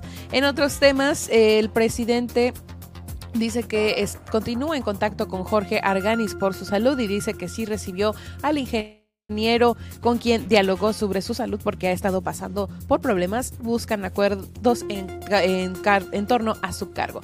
En otros temas, eh, se desmarca la de resolución contra su hermano y es que el mandatario aseguró que su hermano Pío López Obrador recibió dinero para apoyo del movimiento, pero que él no tuvo que ver con la resolución y que no hubo amiguismo ni nepotismo, pero sí cree lo contrario que el juez actuó bajo consigna eh, ya que pues eh, esto podría volverse a denunciar. En otros temas, el presidente dijo que la Comisión Europea puede opinar, pero que serán los legisladores quienes decidan sobre la reforma electoral. Criticó que como ahora se preocupan por la eh, por lo electoral en el país, en México, y no lo hicieron cuando le hicieron fraude en 2006. En otros temas descarta que eh, militar busque la presidencia y es que el presidente dijo que el ejército está dedicado a sus tareas y no son aspiraciones de poder, por lo que descarta que alguno pudiera buscar la presidencia de la República, que son los adversarios los que están alucinando sobre este tema. Ha recordó que las manchas del ejército fueron causadas por órdenes que dio una autoridad civil, en este caso el presidente de la República, y que esta situación era antes. Vámonos ahora con las tendencias en Twitter. Hoy es el día naranja. Les recuerdo que cada 25, cada mes, se busca hacer conciencia sobre violencia contra las niñas y las esto es tendencia en la red social de Twitter. Por ahí la Secretaría de Cultura publicó sobre esta fecha también, ya que invitan a eliminar la lucha, perdón, invitan a eliminar la violencia de género. También y Mujeres México por ahí publicó eh, Claudia Sheinbaum y bueno, pues es una fecha que les recuerdo se conmemora cada 25 de cada mes, en este caso de octubre.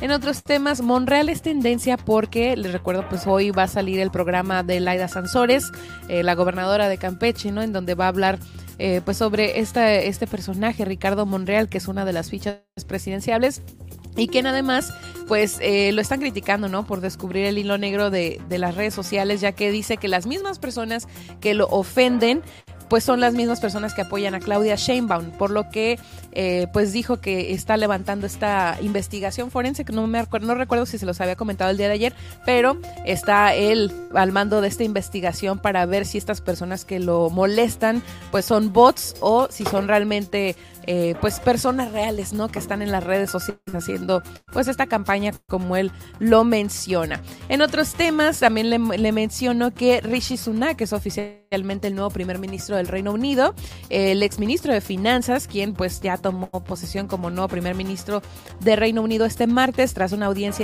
con el rey Carlos III en el Palacio de Buckingham, donde recibió el encargo oficial de formar gobierno. Sunak fue designado como el nuevo líder del Partido Conservador en reemplazo a Liz Truss, quien dimitió el pasado jueves después de solo seis semanas como primera ministra. Y por último, mencionaron en la mañanera, pero eh, esta información es casi de última hora, ya que eh, se dice o se informa que eh, en México hay al menos 2.654 la viruela del mono, una semanal del 7.5% y diversos medios ya están hablando de esta situación. Esperemos que es pues, tema de mañanera el día de mañana, de, pues sí, el día, el día siguiente, porque pues situación de salud y la gente está exigiendo vacunas en contra de esta enfermedad. Algunas personas han tenido que ir a Estados Unidos, bueno, quienes pueden, ¿no? Ir a vacunarse al país y eh, pues sí se está demandando pues la el actuar, ¿no? Sobre esta situación que pues se había mantenido casi en silencio durante un tiempo y ahorita ya la gente está haciendo uso de su voz para denunciar esta situación con la viruela símica. Continuaremos para ver qué es lo que siguen publicando los medios y también lo que siga surgiendo en la red social. Mientras tanto, nosotros continuamos en Milet Noticias. Por ahí está efectivamente este padecimiento de la viruela en varios estados. Nosotros, pues afortunadamente, no tuvimos más. Fue uno el confirmado por la Secretaría de Salud. No nos fue tan mal, pero ahí está, está vigente y bueno, nosotros también eh, atentos a lo que se genere de información. Vamos a ver también cómo le va al nuevo ministro, al ex encargado del Tesoro de allá de Gran Bretaña, que ahora pues ya... Sí, nueva este, encomienda. Le dio su beneplácito el rey Carlos, ¿no? Sí, pues a los... A, a los aparentes errores, ¿no? Que había tenido Listrus, pues bueno, la, las personas, ¿no? Que estaban que están ahí en el, en el Congreso y demás, pues solicitaron la renuncia de esta ministra, sí, ex primera eh, ministra. Exacto, yo la escuché en dos o tres declaraciones en donde pues traía así como que un chip muy uh, de causa y todo esto algo que pues a lo mejor igual y no hizo clic con todos los demás que están ahí en la, en pues los demás ministros de ahí, de, de Gran Bretaña. Entonces, pues ahí- en esto acabó. En esto acabó que incluso pues demandaban la- el regreso, ¿no? De Boris Johnson. Por ¿Ah, ahí sí? ta- sí, también lo No, querían de pero- regreso. Pero bueno, fue imposible y pues sí, así terminó. Uno nuevo. El Uno ex nuevo. encargado del Tesoro eh, será el que ahora pues veremos en los medios internacionales. Muchas gracias Nadia. En unos momentos más, lo más importante que se está generando en eh, los diarios y que ya están circulando en el país, lo tenemos en unos momentos más. Por lo pronto vamos a iniciar con este recorrido que hacemos por los municipios de Baja California Sur. Vamos a iniciar como siempre en Los Cabos, porque allá la policía de Los Cabos está capacitando para la detección de impostores así como usted lo está escuchando. Eh, la capacitación es impartida por Alejandro Cachú, representante del Consulado de General de Estados Unidos en Tijuana, y señaló que los elementos de la Policía Municipal adquirirán conocimientos para detectar a impostores, eh, generadores de documentación falsa, falsificadores, pues, para que me lo entienda de una mejor manera, e identificar las fases y aspectos de un interrogatorio en una entrevista criminal, análisis conductual, descarte de posibles sospechosos y llevando a la práctica todos estos mecanismos homologados que van a permitir realizar de manera más eficiente el trabajo apegado a derecho. Sí, es la representación del Consulado General de Estados Unidos eh, que está en Tijuana, quien vino a realizar esta capacitación para detectar impostores, falsificadores y obviamente para sugerir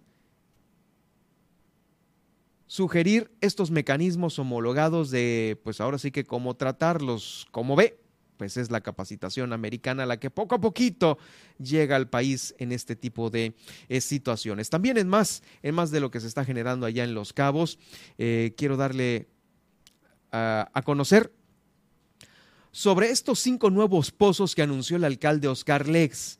Eh, van a permitir dotar de agua potable a Los Cabos con 150 litros más por segundo. Se van a intensificar las obras también de pavimentación y de bacheo en el municipio.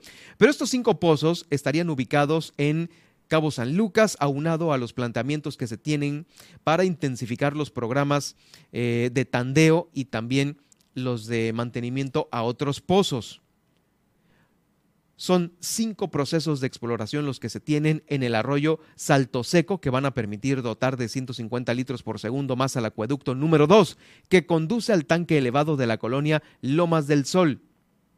Es el que próximamente pudiese ya estar funcionando con esta cantidad de litros más por segundo. Y bueno, también finalmente allá en Los Cabos, déjeme decirle que eh, pues el, el tema de la protección a los nidos de tortuga, significa mucho en esta temporada porque estamos a la par de Oaxaca. Solo en el país, en todo México, Oaxaca y Los Cabos han logrado liberar y proteger un mayor número de nidos de tortuga y de crías que en otros años. Mire, el pasado fin de semana se presentó un evento nunca antes visto en playas de Los Cabos. 420 tortugas marinas salieron a desovar. Una cantidad grandísima. 420 tortugas, usted ve eh, eh, la imagen, ¿no? Impresionante. También se protegieron más de 5.500 nidos. Esto lo está confirmando la Dirección General de Ecología y Medio Ambiente a través de la coordinación del Programa de Protección de Tortuga Marina. Ha habido 20.000 crías liberadas, estas pequeñas tortuguitas que se van al mar a sortearla. Este fenómeno, nunca visto en Los Cabos, también se presentó en Oaxaca con el arribo de miles de tortugas también desobando. Solo en Oaxaca, Escobilla, Centroamérica y en la India fueron estos lugares donde se presentaron este tipo de eventos que ya han sido eh, ubicados por parte de los expertos, eh, en este caso en la Dirección General de Ecología de Los Cabos. Es una temporada importante como en muchos años no se había visto. Eh, hay un registro de 80 anidaciones diarias. Ha habido días en los cuales ha habido 20 o 30, pero esto ha sumado los cabos. Bueno, pues bien por ellos y siempre sí, los hoteleros han aportado lo suyo porque realizan estas liberaciones eh, programadas, cuidadas con todos los huéspedes, hacen la invitación a la ciudadanía en general de los cabos para que asistan, eh, asistan a esta liberación, lo cual pues bueno, es un espectáculo para los pequeños, ¿no? Tomar estas tortuguitas en la mano, liberarlas y ver cómo poco a poco se van yendo en el mar. Híjoles, es indescriptible. Para más información de los cabos, vamos a hacer contacto en este momento con Guillermina de la Toba, nuestra corresponsal la corresponsal del Grupo Milet, quien ya se encuentra lista con eh, eh, la información que tiene para el día de hoy. ¿Qué tal, Guillermina? Eh, pues tienes información importante sobre la reubicación de cámaras de vigilancia en zonas estratégicas. Platícanos de qué se trata todo esto y a qué obedece esta reubicación. ¿Qué tal, Germán? Muy buenas tardes. El titular de la Dirección de Seguridad Pública en el municipio de Los Cabos, pues nos dio a conocer que, bueno, se van a reubicar las cámaras. Esto de acuerdo a un análisis y un censo que se realizó. Eh, las, las video, perdón, las cámaras de videovigilancia van a ser colocadas en puntos donde más se requiere, es decir, las zonas o, colonias donde se han tenido, pues, más este, estadísticas de algún acto delictivo. En ese sentido, aseveró que se tienen más de 100 cámaras y eh, van a ser reubicadas en diferentes puntos de la ciudad. Escuchemos. Mira, ahorita este el, el, encargado de despacho, el teniente Arón, se ha dado la tarea de buscar los puntos más vulnerables donde se requieren más este biovigilancia y ha hecho ese análisis de estudio en el cual sí se han vistos lugares donde sí se requiere y próximamente pues se va a hacer una este, reubicación de, cámaras para poder cubrir todo. Mira, eh, se tienen contemplados 190 instaladas, eh, pero como habían por ahí las fallas, tenemos 160, están trabajando, día a día están trabajando y día a día están poniendo en servicio unas este, cámaras trabajamos en conjunto, pero en, sí en propio es del municipio. Quieren, se han sumado a, esta labor y este tanto así que ahorita por ahí con el municipio están haciendo un convenio para pasar este unas y, ya es un, acuerdo que, que, llega al municipio con la iniciativa privada.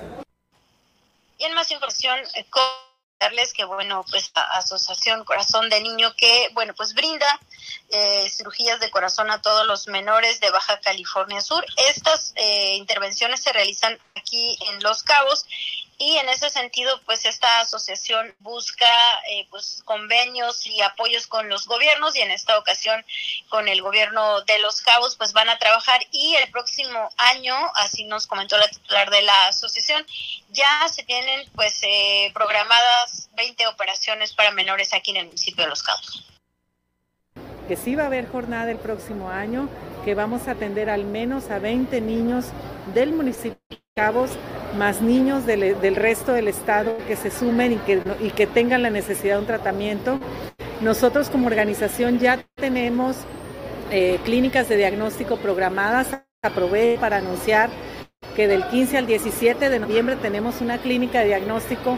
Ya tenemos una cantidad de solicitudes impresionante de nuevas eh, necesidades de tratamiento que la verdad pues esta es una gran noticia poder decir a, 10 meses anticipado que sí vamos a tener jornada gracias a la solidez que da esta alianza con el municipio de Los Cabos a través de DIF municipal, de la maestra Flora y de su directora, eh, pues para poder ser posible. Eh, yo lo que veo en el alcalde pues es un interés superior hacia la niñez infantil y en eso somos muy compatibles porque pues nosotros tenemos más de 21 años trabajando eh, tanto con los municipios como con el estado de Baja California Sur eh, y ahora con nuestro país para hacer posible y cambiar la realidad. En Baja California Sur antes los niños se iban a otros estados a operarse, hoy se pueden resolver de una manera importante con amplia cobertura. Solamente Corazón de Niño da una cobertura del 50% de la necesidad en el estado y en más información comentarles que, bueno, pues el día de hoy ejidatarios y productores hispánicos de la comunidad de Miraflores de Boca de la Sierra específicamente sostuvieron una reunión con el presidente municipal. Esto con el objetivo de, están buscando apoyo para realizar obras de retención de aguas, eh, se le denominan ollas de agua o en su caso represos. Eh, ellos aseguran que, bueno, pues eh, debido a que hubo muchas lluvias en esta temporada, pues quieren aprovechar esa, ese vital líquido y que, bueno, en los próximos meses, cuando se avecina la sequía, pues ya tengan con qué hacerle frente al tema de los de la producción o el tema de, pues, dar de beber al ganado. En ese sentido, el presidente municipal acordó con ellos que, bueno, pues van a analizar la propuesta porque, pues, es de más de un millón de pesos la obra eh, de la que están hablando pero el recurso será entre tres, o sea, el gobierno municipal, los productores orgánicos y también, por supuesto, los ejidatarios, Germán. Pues sí, justamente eso, este, eh, ahorita la atención a los ejidatarios es crucial y más para, pues, como ser posibles productores primarios, ¿no, Guille? Así es, Germán, justamente. Y además de que se quiere, como bien lo dicen, quieren aprovechar esta agua que ahorita se tiene en, la sierra y este y pues no estar sufriendo como ya ha ocurrido en otras temporadas donde no llueve pues tienen que estar batallando con el suministro del agua que para ellos es muy, muy importante porque es para el tema de los riegos de cultivo producción del fruto y también por supuesto para mantener al ganado. Muchas gracias, Guille, por tu reporte. Estaremos atentos ya mañana, mitad de semana, para eh, la información que se genere desde Los Cabos. Nos escuchamos el día de mañana. Excelente tarde para todos. Es Guillermina de la Toba, nuestra corresponsal, la corresponsal de Grupo Milet allá en Los Cabos con este reporte. Mientras tanto, aquí en la capital del estado, híjoles, pues qué mal eh, ha quedado en comentarios Humberto Peña Fuentes, quien es el comisionado nacional de áreas naturales protegidas, quien según quería quedar bien con nosotros y bueno, le fue súper mal en redes sociales porque, ah, un día a la semana para locales en Balandra Oh, pues de los 400, 100 espacios van a ser para locales. ¿Cómo cree? ¿Quién es este cuate que nos viene a decir esas cosas y que nos pone tan de malas aquí en Baja California Sur y que aparte le aplauden como focas los, este, los políticos locales? Ahí están. Pues sí, fueron nuevos acuerdos que para el regreso de Balandra a esta próxima reapertura se están anunciando para este 28 de octubre y le ponen todavía privilegiando a los locales. Pues yo no sé de qué privilegios están hablando si nos están dejando con un día a la semana y con 100 espacios de los 400 que se tienen por su por ingreso, ¿no? Por estos bloques de ingreso. Bueno, pues eh, la directora de Turismo Municipal dijo que es importante mencionar que el primer domingo de cada mes será permitido el acceso solo a los visitantes locales. Hombre, gracias, ¿no? Por favor este, lo que se va a verificar con el INE. Pues prácticamente pues le están entregando esto a quienes vienen de fuera, ¿no? Y por 54 pesos, no, pues, ¿qué serán? Este, eh, dos dólares y cachito, ¿no? Dos dólares y cacho, cuando allá una hamburguesa te sale en 13 por visitar una playa de este nivel que usted y yo conocemos, ¿Cuántos dólares estaría bien cobrar? Unos 25, ¿no? Y 25 dólares, que es a lo que están acostumbrados a pagar los extranjeros, por 20 más o menos promedio del dólar, 500 pesos por extranjero, está todo dar, ¿no? Pero no, son 54 pesitos, 2 dólares nada más, 2 y cachito para los extranjeros que ya vienen obviamente con todo pagado a través de las transportadoras. Pues sí, aquí nos vendemos por menos de lo que pueden pagar por una hamburguesa en Estados Unidos. Así, así de, así de fácil se lo pongo, ¿no? Bueno, también el lunes le van a dar una buena limpieza y mantenimiento. Todos los lunes van a estar haciendo limpieza para conservar de una mejor manera este espacio, para que no se acumulen residuos. También sobre estos 54 pesos que le hablo, solamente es para los visitantes. Va a haber excepciones a los menores de 12 años, mayores de 60 años, maestros y estudiantes. Ellos van a pagar eh, solo la mitad de estos 54 pesos. Pero los que vengan de fuera, ¿no? Que no sean de aquí de Baja California Sur, porque a los visitantes locales no deben de cubrir ningún pago. Esto lo están acentuando. O sea, nosotros no nos van a cobrar los 54 pesos, únicamente nos van a dejar 100 espacios de los 400 que se tienen y también un día a la semana para irnos a, al chapoteadero, ¿no? A zambullir. Ahí está el tema. Eh, recordemos que fueron recolectadas 10 toneladas de desechos en donde se van a seguir todavía verificando estos, estos, estas limpiezas. Van a aspirar inclusive, va a seguir aspirando el, eh, el, el, el, agua, el interior de la playa, el fondo marino, pues, para tratar de extraer lo más que se pueda de esta fibra de vidrio que es la porquería que dejó el yate recién quemado hace algunas semanas, ya algunos meses. Pues sí. Este todo esto que le acabo de platicar es en el contexto de los 10 años del área natural protegida de Balandra, que se celebran este próximo 30 de noviembre, según lo que nos dan a conocer las autoridades. En fin, que pues, eh, ¿para qué necesita usted Twitter? Para que le reviente a Humberto Peña Fuentes el habernos dado o el agradecerle, ¿no? Un día a la semana y 100 espacios de los 400. Para eso sirve Twitter, ¿eh? Por si uh, se niega a ser miembro de esta polémica red, red social, ¿no? Ahí está. Es el desahogo Twitter, ¿no? Ya ve que a veces están clasificadas las, las redes sociales la gula con las eh, aplicaciones de comida. la ¿Qué otra? Ese es para Instagram, ¿no? Para los reels son para ver la comida y demás y el Twitter es para que te desahogues. Pues el Twitter es para que, revientes. Órale, va, estás de malas, pum. No te gustó lo que dijeron ahí, arroba. Ya sabe este, pues de todo lo que se trata. Bueno, pues así está este tema de Balandra en su próxima reapertura.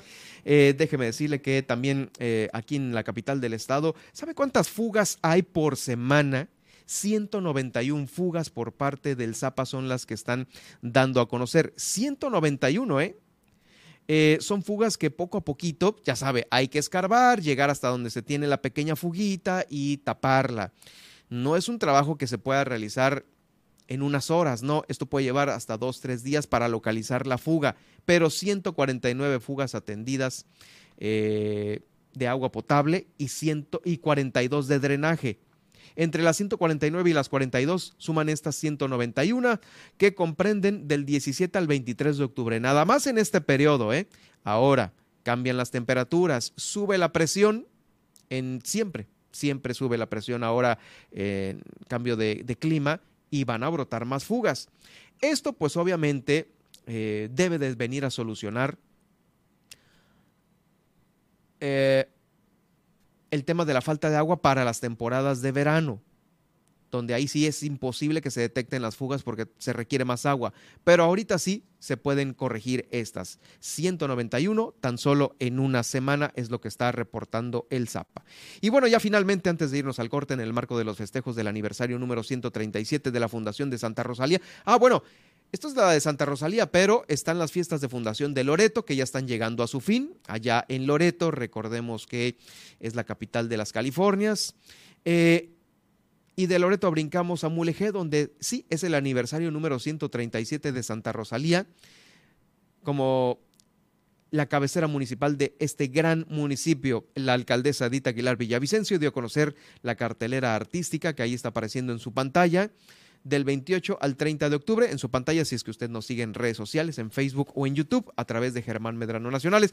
Eh, estará patrocinada, fíjese, la cartelera de Mulegé va a estar patrocinada la va a patrocinar el gobernador del estado en una parte, otra el alcalde de Los Cabos, Oscar Lex, y empresarios de Mulegé, Loreto, La Paz y de Guadalajara. Estos son los patrocinios que van a tener las fiestas eh, de fundación de Santa Rosalía.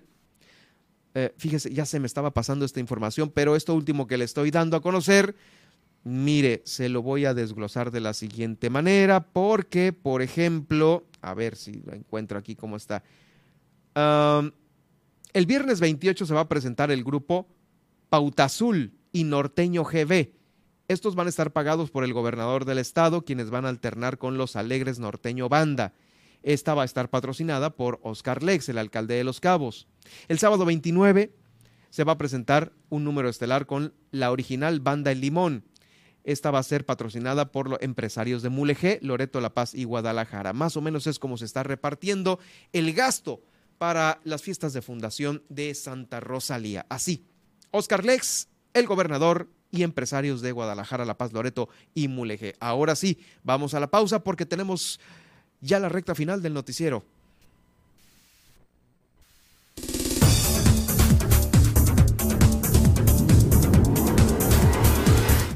Al regresar no se pierda las principales portadas nacionales e internacionales. Arrasa inflación de más del 9% a hogares pobres. Además, analizarán reforma político-electoral. Y hoy nos acompaña Jacqueline Valenzuela del Centro de Energía Renovable y Calidad Ambiental. Así que todavía nos queda muchísimo más en esta etapa final del noticiero. Al regresar aquí en Milet Noticias Baja California Sur. En un momento continuamos.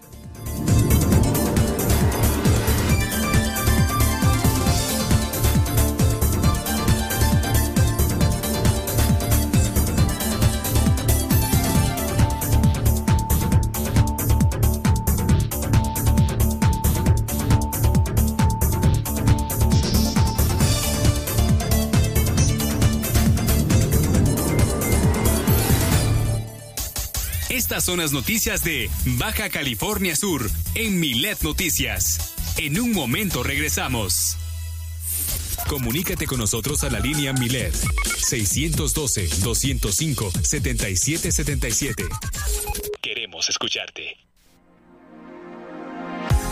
La vida es mejor con buena música. Por ello acompaña a Mariela Roldán de lunes a viernes en punto de las 4 de la tarde. Manifiéstalo con Maye.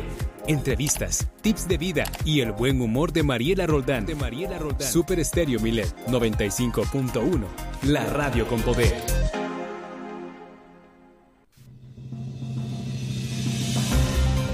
Todas las noticias y el liderazgo informativo de Grupo Milet México con Germán Medrano. De lunes a viernes 2 de la tarde. El acontecer diario de Baja California Sur. Todas las noticias, todo el tiempo. Super Estéreo Milet 95.1. La radio con poder.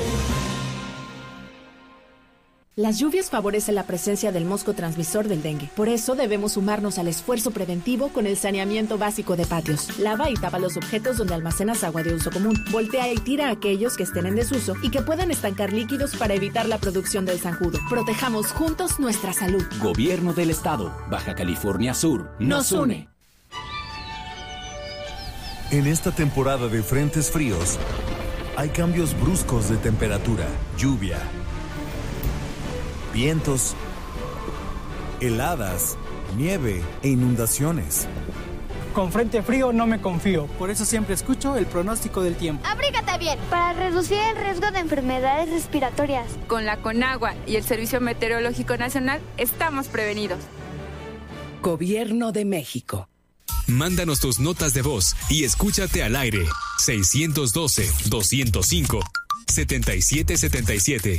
Todas tus peticiones las leemos y escuchamos vía WhatsApp. Germán Medrano y todas las noticias de Baja California Sur en un solo espacio. Milet Noticias. Continuamos.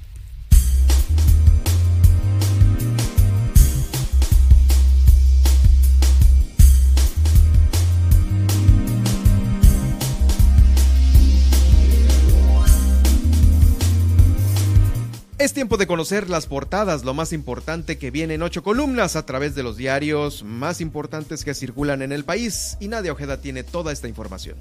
Así es, iniciemos con Diario Milet. Comisiones en diputados llaman a sesión este martes para analizar reforma político-electoral.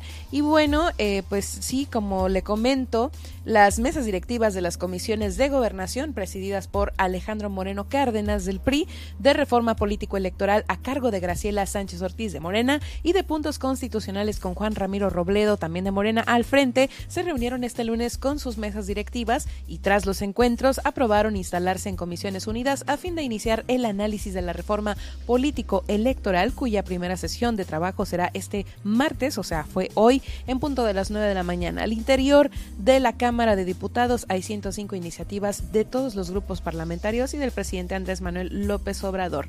Los grupos parlamentarios acordaron en la Junta de Coordinación Política de la Cámara de Diputados analizar 104 iniciativas ya presentadas en tema político electorales y tentativamente iniciar el, el día de hoy el proceso formal para construir un dictamen de reforma político electoral. El presidente de la COPU, Ignacio Mier Velasco, anunció que ese análisis comenzará en reunión de Comisiones Unidas de Gobernación, puntos constitucionales y de reforma político electoral, cuyas mesas directivas eh, pues citarán a sesiones el día de hoy y si lo acuerdan van a iniciar la construcción de un proyecto de dictamen a partir de reuniones de trabajo. Consulte esta y más información a través de nuestra página milet.com en donde podrá visitar nuestro red, eh, diario en versión PDF y además sintonizar nuestras más de 17 frecuencias transmitiendo a nivel nacional. Grupo Milet cuenta con presencia en los Estados Unidos a través de ciudades como Las Vegas, San Antonio, Texas y Oklahoma City. Vamos ahora con el Universal. Arrasa inflación de más de 9 de más del 9% a hogares pobres. Eh, mientras la inflación general llegó al 8.5% en la primera quincena de octubre, la población con menos recursos sufrió una carestía superior al 9%, así lo indicó el INEGI. Las familias que persiguen, eh, perciben máximo 5.190 pesos al mes enfrentaron una inflación del 9.3%, lo mismo que las que ganan hasta 15.560 pesos. El también llamado impuesto de los pobres fue de 8.9 ciento para los hogares con ingresos de 15.561 pesos a 31.120 pesos. Sin embargo, los menos afectados fueron aquellos que ganan más de 31.120 pesos debido a que los precios de los bienes y servicios que consumen eh, pues subieron 8.1%, es decir, menos que la tasa general de inflación. Los hogares más pobres eh, destinan hasta 47% de su gasto para comprar alimentos, mientras que los de mayor recurso 35%. Así lo explicó Héctor Magaña, coordinador del Centro de Investigación de Economía y Negocios del Tecnológico de Monterrey. Por ello, el INEGI reportó que los alimentos subieron un 15.7% para las familias que ganan menos, en cambio aumentaron 14.4% para los que perciben más, ¿no? Entonces, la inflación seguirá elevada, particularmente en alimentos, por lo que la población pobre puede repuntar, así lo alertó Magaña, así que habrá que revisar cuánto eh, pues está costando el subsidio a los combustibles y evaluar si eh, convendría mejor destinar parte de esos recursos a programas de apoyo para los hogares más afectados por esta este proceso, por esta etapa más bien, ¿no? La inflación. Eh, continuamos con más información. Vámonos ahora con el Excelsior ordenan que Guardia Nacional conserve mando civil. Al conceder una suspensión definitiva, la jueza novena del distrito con residencia en Guanajuato, Carla María eh, Marcias Lovera, frenó de manera indefinida la transferencia de la Guardia Nacional a la Secretaría de la Defensa Nacional y ordenó regresar su control a la Secretaría de Seguridad y Protección Ciudadana. Al otorgar la medida cautelar a la organización Uniendo Caminos México, representada por Ángel Castro Gómez, la juzgadora federal explicó que con la suspensión no se causa prejuicio al interés, eh, perjuicio, perdón, al interés social ni al orden público, ya que no se obstaculiza las funciones de la Guardia Nacional para llevar a cabo los labores de seguridad pública. Solo continuará bajo el mando civil, tal, como lo establece la Constitución, así lo señaló Macías Lovera, quien consideró que Castro Gómez, representante de la red de organizaciones civiles Uniendo Caminos México, cuenta con un interés legítimo para impugnar el decreto a los legisladores, ya que se trata de un defensor de los derechos humanos. Vámonos ahora con el Sol de México. Calibre 7.62 es el más utilizado por cárteles del narco en masacres. Y es que de las 165.877 piezas de armas aseguradas en aduanas mexicanas en 2021, 157.000 eh, fueron municiones y casi la mitad de esta de las que utilizaron los rifles AK-47, mejor conocidos como cuernos de chivo, uno de los fusiles de asalto más codiciados entre los grupos criminales del país, lo cual representa más de 70 mil cartuchos eh, de calibre 7.62 por 39 milímetros. Y bueno, así es como está, eh, funciona pues eh, este calibre que es el más utilizado con estos datos que le estoy compartiendo. Vámonos ahora a la nota internacional. Rusia notifica a Estados Unidos plan de pruebas nucleares, así lo informó el Pentágono al día de hoy. Es que sobre sus planes para llevar a cabo maniobras de sus fuerzas nucleares,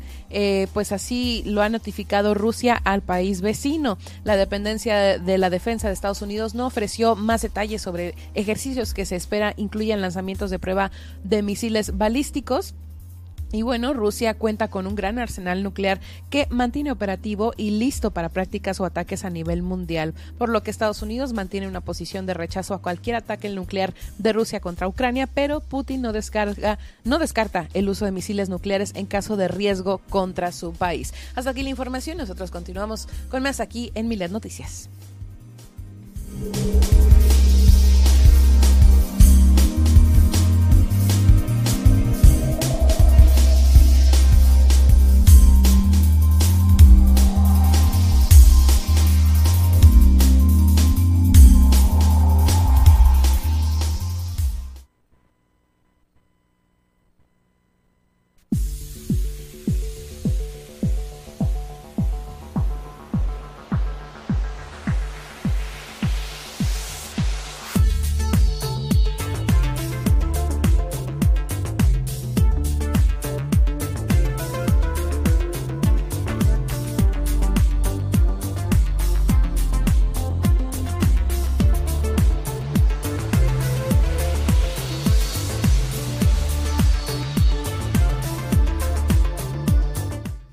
Cada semana nos visita Jacqueline Valenzuela, quien es la directora del Centro de Energía Renovable y Calidad Ambiental en el estudio. Y bueno, la saludamos con el mismo gusto de siempre, hoy aquí, justo en vivo y a todo color.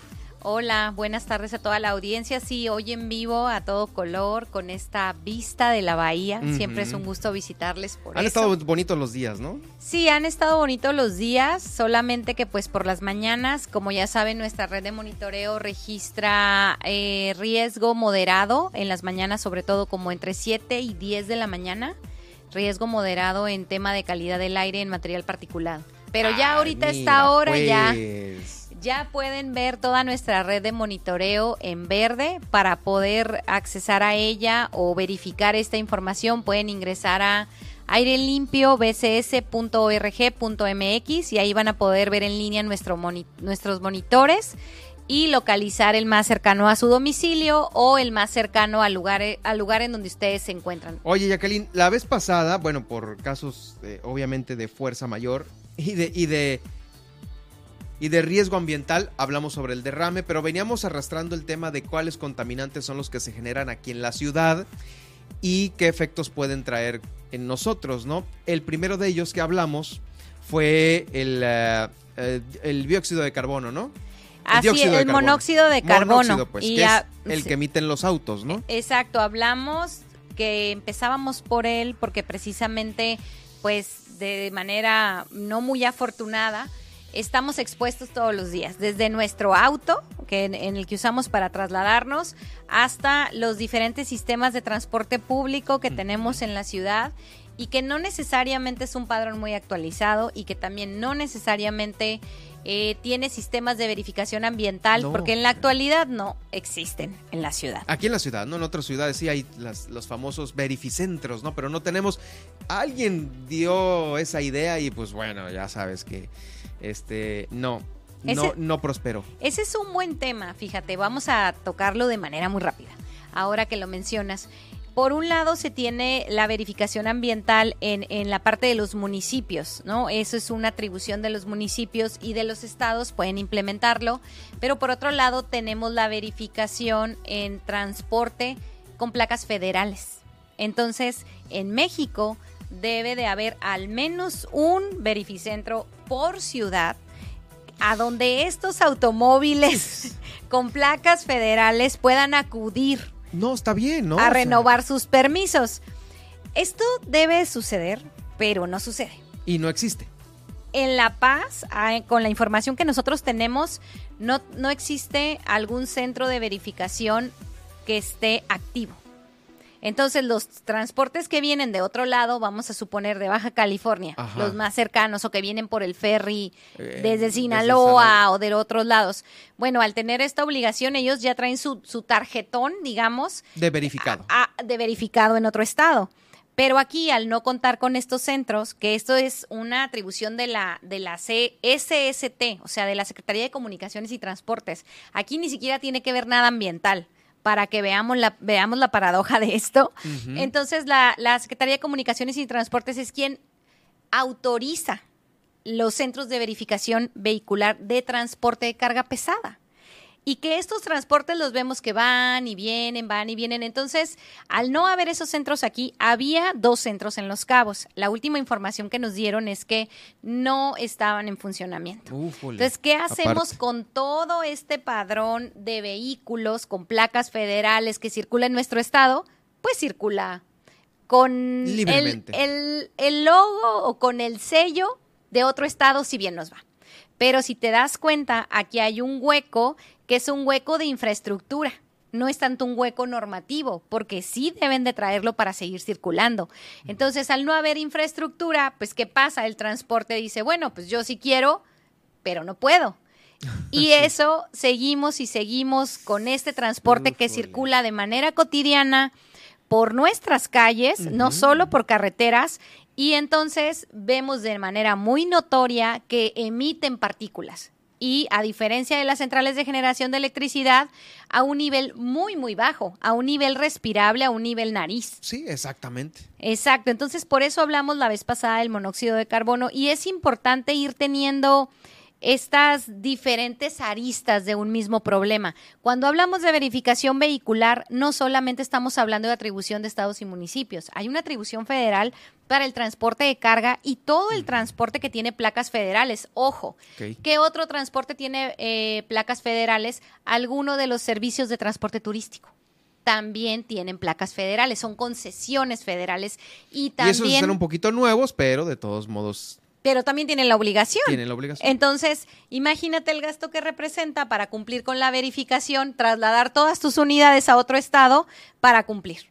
Entonces, ahí es uno de los temas en, en que podemos eh, tener influencia a nivel, a nivel federal, representando al Estado, diciendo, bueno, ¿qué está pasando, Secretaría de Comunicaciones y Transportes? ¿Qué pasa con esta infraestructura y capacidad instalada que deberíamos tener en el Estado? Sí. Porque sí están circulando, ¿eh? Muchos. Y se la sacan con el hecho de que, ah, es que mis placas son de Morelos. Este, por ejemplo, también, yo no sabía, pero estaba viendo que los taxis del aeropuerto son, eh, vienen de Cancún, desde Cancún, fíjate. Sí, hay, Ahí hay está su su base, digamos. Base Exacto, o su razón social, ¿no? Exactamente, por, por muchos tipos de cuestiones es más conveniente, ¿no? Entonces, al tener placas federales, pues pueden circular en todo el estado, en todo el país y la concesión también es federal. Entonces, muchas veces no sabemos que esta es una atribución y que debería de estarse cumpliendo, pero no se cumple por la falta de infraestructura. Exacto. Oye, ahorita que estabas mencionando sobre el hecho de que no tenemos verificentros, hay pues eh, chatarras circulando, ya sea del transporte público, del transporte privado, como ahorita lo estamos mencionando, y bueno, expelen estos, estos contaminantes, ¿no? El dióxido de carbono. Hay otro contaminante, y lo vamos a ver rápido porque ya el tiempo nos está comiendo, que es el... El ozono. ¿Por qué vamos a hablar hoy, hoy del ozono? Eh, quiero hablar del ozono porque es como el más famoso a nivel mundial, ¿no? Eh, repetidamente escuchamos, sobre todo aquí en México, contingencias por ozono. No es porque sea más importante, sino que el problema es que es un gas que se acumula cerca de la superficie, el cual provoca mala calidad del aire, al igual que los otros contaminantes, pero la, la característica del ozono es que es un contaminante secundario que se forma a partir de contaminantes primarios, principalmente el dióxido de nitrógeno. Entonces, como ya he hablado aquí en otras emisiones, tenemos aquí presencia de dióxido de nitrógeno prácticamente todo el año. ¿Por qué? Porque lo expiden tanto las fuentes móviles, todo lo que es el transporte motorizado, como las fuentes fijas, la generación de electricidad. Entonces, pues tenemos presencia de, ozono, de, de dióxido de nitrógeno prácticamente todo el año y en el verano eh, que vamos saliendo de esta temporada, se presenta ya la temporada de ozono. Incluso en otras ciudades ya más grandes así le llaman, la temporada de ozono, en donde saben que va a haber presencia y entonces se están decretando estas alertas ambientales. ¿Por qué es tan importante monitorear y seguir el ozono? Bueno, la exposición al ozono puede causar dificultades para respirar es decir, estamos en la calle, hay alta concentración de ozono y empiezas a sentir esa dificultad para respirar. Es cuando tenemos la presencia de ozono y a veces no lo identificamos. Muchas veces salimos a hacer ejercicio y decimos, es que ahora me bofié. Sí. Algo me pasó, no, no tengo buena condición, no dormí bien. Bueno, mil explicaciones. Pero puede presentarse o estar relacionado con días atípicos de ozono, donde tenemos alta concentración. Y bueno, en las grandes ciudades, como ya comento, donde se Ahí sí, presentan estas temporadas ¿no? de ozono, claro, la recomendación a la, a la población es no salir a actividades al aire libre. Literal, no salga. Pero se generan igual por las fuentes, este, por autos de... Los autos ¿De combustión? y la generación de electricidad, exactamente. Entonces, por estas dos, digamos, pues estamos, ya, ya sabemos nosotros aquí flanqueados de estas fuentes. En Y otros, esa es a, ma- a menor nivel, pues. Más bajo, Es más bajo. O exactamente. sea, respiras más ozono que el dióxido de carbono que se va más a la atmósfera, pues, para arriba. Ajá, exactamente, que, que precisamente los gases de efecto invernadero, por ejemplo, del dióxido de carbono que hablamos tanto, ¿no? Del CO2 y el CO2 para acá y el CO2 para allá. El CO2, pues la característica se emite y rápido sube. Entonces ese no lo estamos respirando aquí a nivel nariz. El tema son los contaminantes densos pesados, que pueden ser partículas o pueden ser gases, como en el caso del ozono, y se queda Ok. se queda y conforme estamos haciendo nuestras actividades cotidianas, pues lo que sucede es que empezamos a percibirlo, empezamos a respirarlo y hay una merma en el rendimiento, pero no necesariamente lo atribuimos, como ya lo dije, a, un- a la presencia de un contaminante. Entonces, la gravedad de esto depende de qué tan prolongada sea la exposición y qué tan alta sea la concentración del ozono. Esta dificultad para respirar se deriva del estrechamiento de las vías respiratorias, es decir, que nuestras vías de flujo de aire experimentan una inflamación, provocando la reducción del flujo de aire que entra y sale de los pulmones. Por eso nos sentimos agitados o en palabras eh, paseñas o regionales, bofeados, Bofeados. exactamente. Entonces, a- esta parte es muy importante porque la exposición al ozono en personas que carecen de una función pulmonar óptima, es decir, que ya tienen algún padecimiento crónico, como lo son las personas con asma, son propensos a experimentar mayores daños o deterioros que una persona con un buen desarrollo pulmonar. Sabemos que eh, asmas, alergias están presentes, incluso el EPOC, ¿no? Todavía estamos saliendo de esta generación que eh, era muy adicta al, al tabaco. Afortunadamente por las campañas de salud eso ha disminuido, pero no se ha erradicado. Entonces también tenemos entre la población en general casos de, de EPOC y esta es precisamente población que se encuentra en condiciones de vulnerabilidad. Ahora viene otra pregunta, ¿no? La pregunta del millón. ¿Esto afecta más a, las, a los hombres o a las mujeres? Entonces la pregunta de género eh, Pues no... parejos, ¿no? Tenemos los mismos pulmones, ¿no? Sí, no hay, no hay investigaciones concluyentes que atribuyan al género, esa es la realidad, pero se ha detectado que las mujeres jóvenes son más propensas a mostrar mayores reacciones que hombres jóvenes.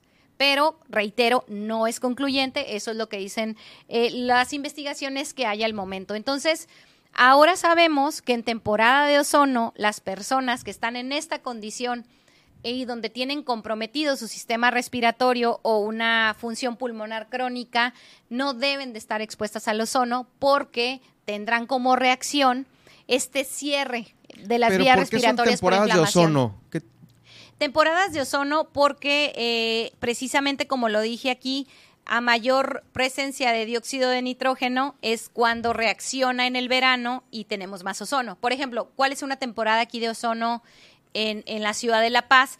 Es el verano. Es el verano ¿Ah, sí? porque el dióxido de nitrógeno necesita el calor y la luz solar para reaccionar. Entonces, esa es la característica en una ciudad costera con altas Verano. temperaturas como La Paz. Exacto. Ahora, vámonos a Ciudad de México, vámonos más al centro. No tienen temperaturas extremas, pero lo que sí tienen es que comparten una cuenca. Entonces, hay temporadas de incendios. A ellos es la parte que les pega. Además de toda la contaminación que ya tienen todo el tiempo. Sí, claro. generas esta fuente estacional que tiene que ver con incendios que son multifactoriales también, pero sabemos que está por ahí la huella Sí, claro, antropogénica la de las personas.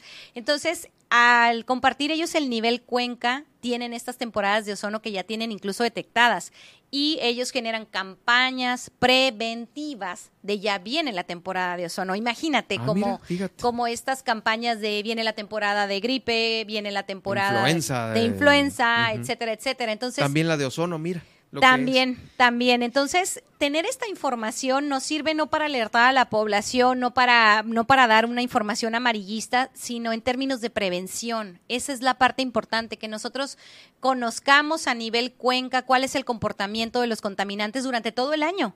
Entonces ya como población podamos tener este dato. No, pues sabes que mayor concentración de ozono en La Paz la tenemos en el verano. Hay mayor material particulado, lo vamos a tener en el otoño y en el invierno es cuando hay más contaminación porque hay menos presencia de, de viento. De viento.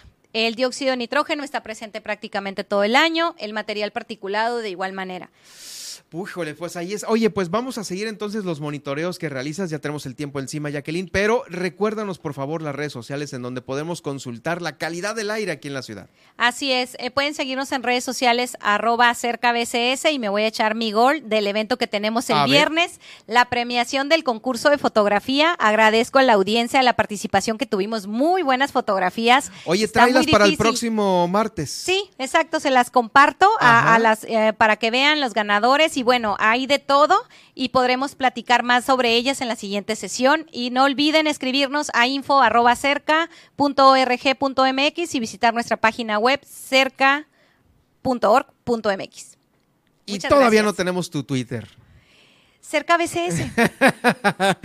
Te voy a estar dando lata. Muy bien. Bueno, ok. eh, y Nadia, bueno, querida Nadia, ya nos vamos. ¿A dónde te podemos seguir? Pueden seguirme en Facebook, estoy como Nadia Ojeda Locutora, y en Instagram como arroba Nadia Ojeda Loc. A mí me pueden seguir en arroba Germán Medrano. eh, y por supuesto en Germán Medrano Nacionales de Facebook y de YouTube, donde estamos concluyendo esta transmisión en directo. Gracias, nos escuchamos y nos vemos en la próxima emisión.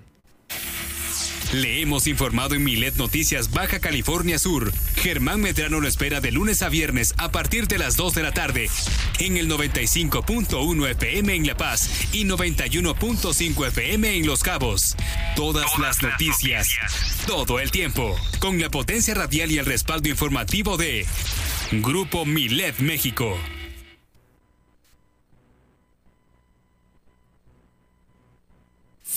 Comunícate con nosotros a la línea Milet